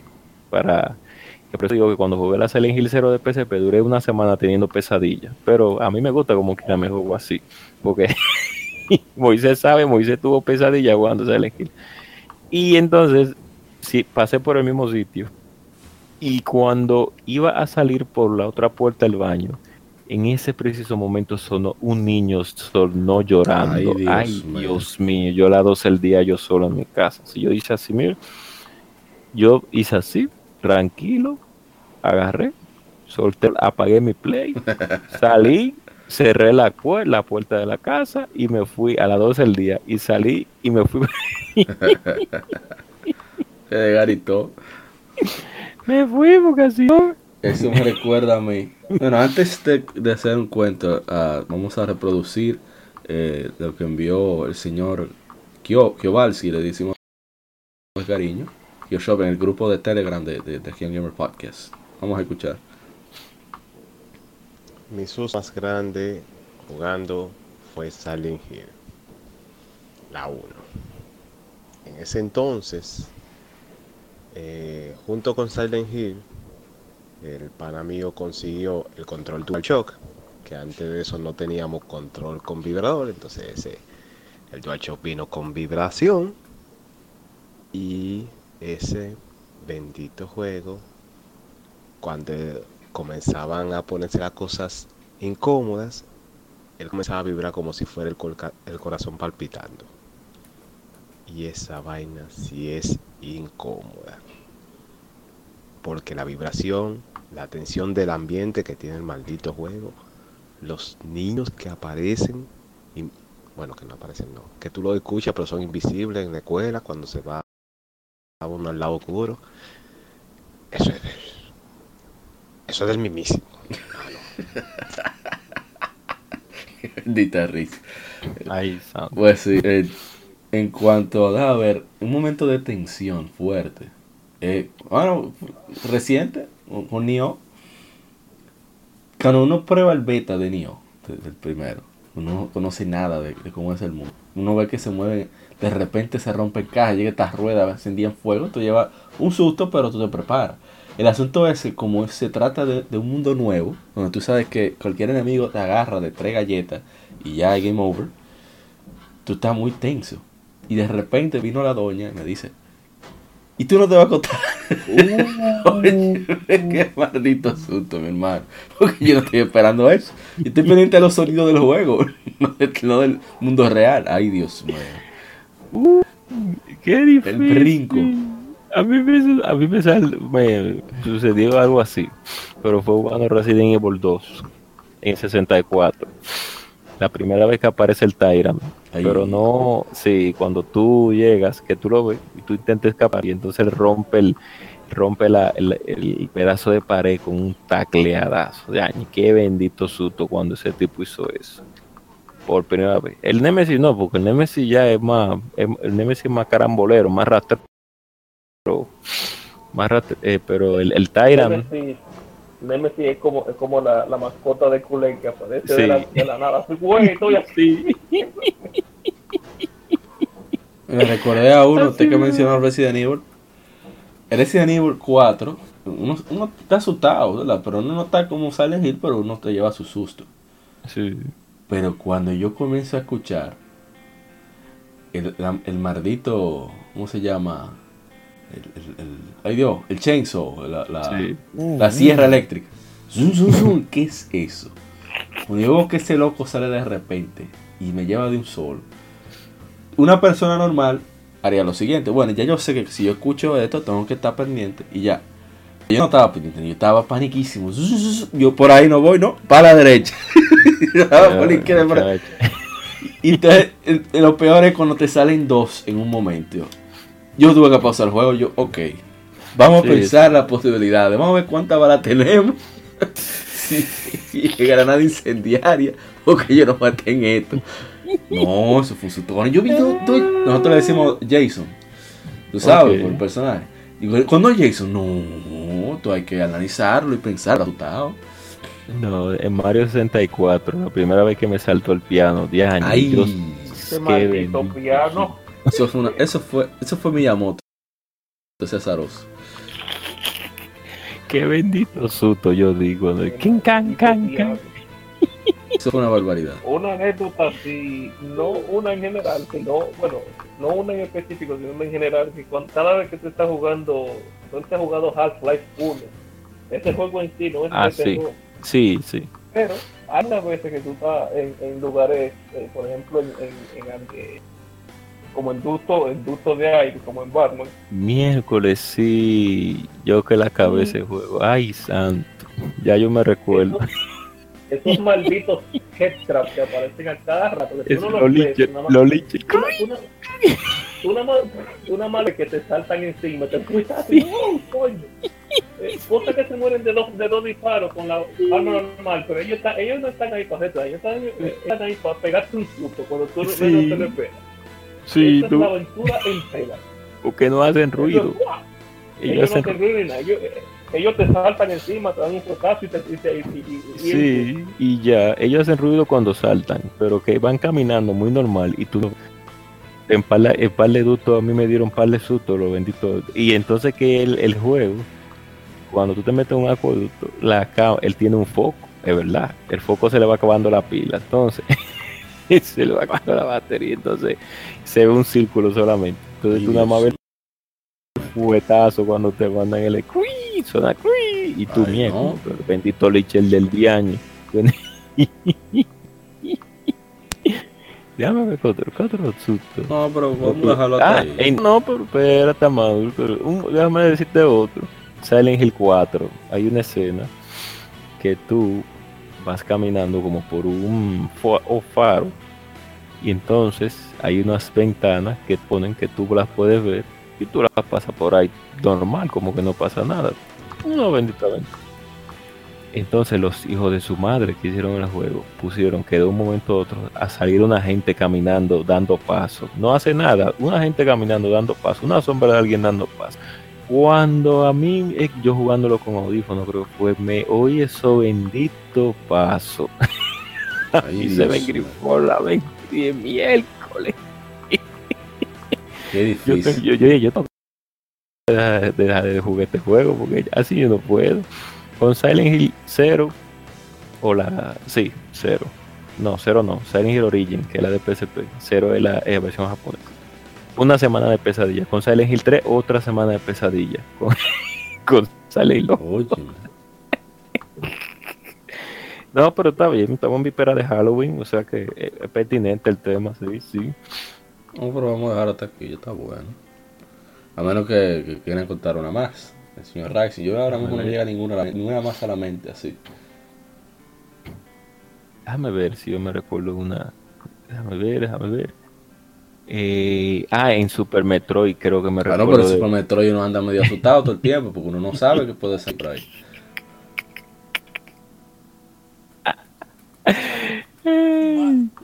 Sí, ¿Cómo fue? No lo entendimos, Rice. Habla de nuevo, Rising. Rising, habla de... Dígalo, dígalo. No lo entendemos. Te lo escuchamos Ah, ahora. él va a Ah, entrar, ok. a- él va a entrar otra vez ahora. Sí. Déjame ver otro, otro susto. Ok, se escucha. sí, sí, se escucha. Ok. Bueno, ya para terminar, obviamente, si, si estamos hablando de punto, una, no, un- y acá se está hablando de Metroid, obviamente hay que mencionar la, la Metroid Fusion. Cuando tú te encuentras Salsa X en Ay, diferentes sí, por ocasiones, primera vez. Ay, Dios santo. O si no, que tú abres una puerta y la puerta te hable a ti. Y aparece. Se abre solo y, tú, y yo, oh, ¿y qué es lo que hay ahí? Cuando aparece Mr. Axe. Y Dios. Ay, ay, ay. Ah, la mano, la mano de la, la leyenda de ser la, la ocarina del tiempo. Cuando te, Ay, Cuando te sí. Cuando agarra esa vaina uno por primera vez. Eso es terrible. Pues tú ves esa sombra chiquita, tú vas caminando normal y de repente ¡boom! Exacto, boom. Mierda. Cualquiera. Ay, santo. Pero bueno. Está bien. Pues ya Sí, está sí. bueno, está bueno. Pues nada, esperamos que hayan disfrutado de ese tema. Bueno, despidan, eh, señor agente Cobra, de usted. Bueno, estamos a víspera de Halloween. Las personas que lo celebran, que nos escuchan, que viven en Estados Unidos, van a buscar sus dulces. Nosotros no, porque nosotros no, esa, a pesar de que es una tradición anglosajona y uno adopta pues esas, ese tipo de conmemoraciones, pues uno no lo, no lo, no, no participa de la manera regular como en Estados Unidos lo hacen en algunos otros países.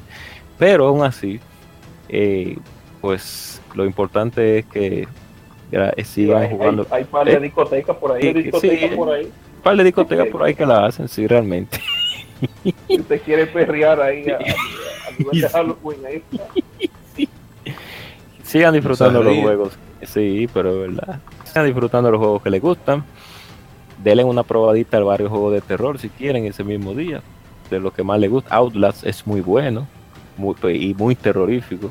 Cualquiera de las Silent Hill, menos la Shattered, la Shattered menos la, la memoria cuarteada, Shattered Memories, esa no. No, bien, bien jugar ese juego, por favor. Bastante malo que es.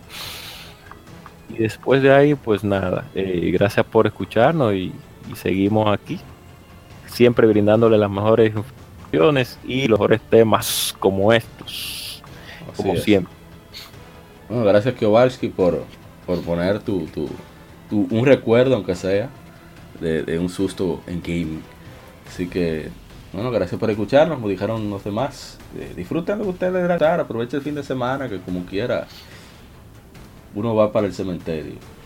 Así que hay que aprovechar, disfrutar de manera ¿verdad? responsable, sin, sin obviar la, la redundancia, las responsabilidades correspondientes. Y nada, que siga el vicio. Gracias por escucharnos. Somos Legión, somos Gamers, Legión Gamer Podcast y Gaming nos. Ah, recuerden seguirnos en Facebook, en Instagram, en Twitter, todas las redes sociales, escribirnos. Eh, ya, cuando sea que nos escuchen, estamos en Spotify, iBooks, Apple Podcasts, Google Podcasts, Tuning, etcétera, etcétera. Así que sin más ni menos, de nuevo mil gracias por seguirnos, escucharnos. Recuerden comentar en, en- en los podcasts que usted escuche, porque así tenemos esa retroalimentación de, de cuál es su opinión respecto a los temas que tratamos, o juegos, si los conocía, no los conocía, en las efemérides, etcétera, etcétera. O sobre los temas, si usted cree que la gente cobra, debe bajar el veneno, debe aumentar el veneno. Esperemos que no sea aumentarlo. Pero bueno, de nuevo mil gracias y nos veremos hasta la próxima. Que siga el vicio. Soy Yapa y esto fue Legion Gamer Podcast. Bye.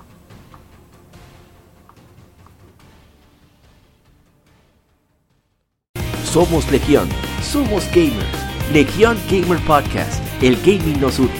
Un podcast diferente para gamers únicos, noticias interesantes, historia del gaming y mucho más para mantenerte al tanto del actual como del pasado. Porque todos jugamos, el gaming nos une. Estamos disponibles en iBooks, TuneIn, Spotify, iTunes y demás plataformas de audio. Perfecto para escucharnos mientras subes niveles, buscas un objeto específico o practicas para dominar esa jugada devastadora. Recuerda seguirnos en Facebook, Twitter e Instagram como Legión Gamer RD para que compartas con nosotros y seas parte de la legión de gamers únicos. Gracias por escucharnos y te esperamos para el próximo episodio.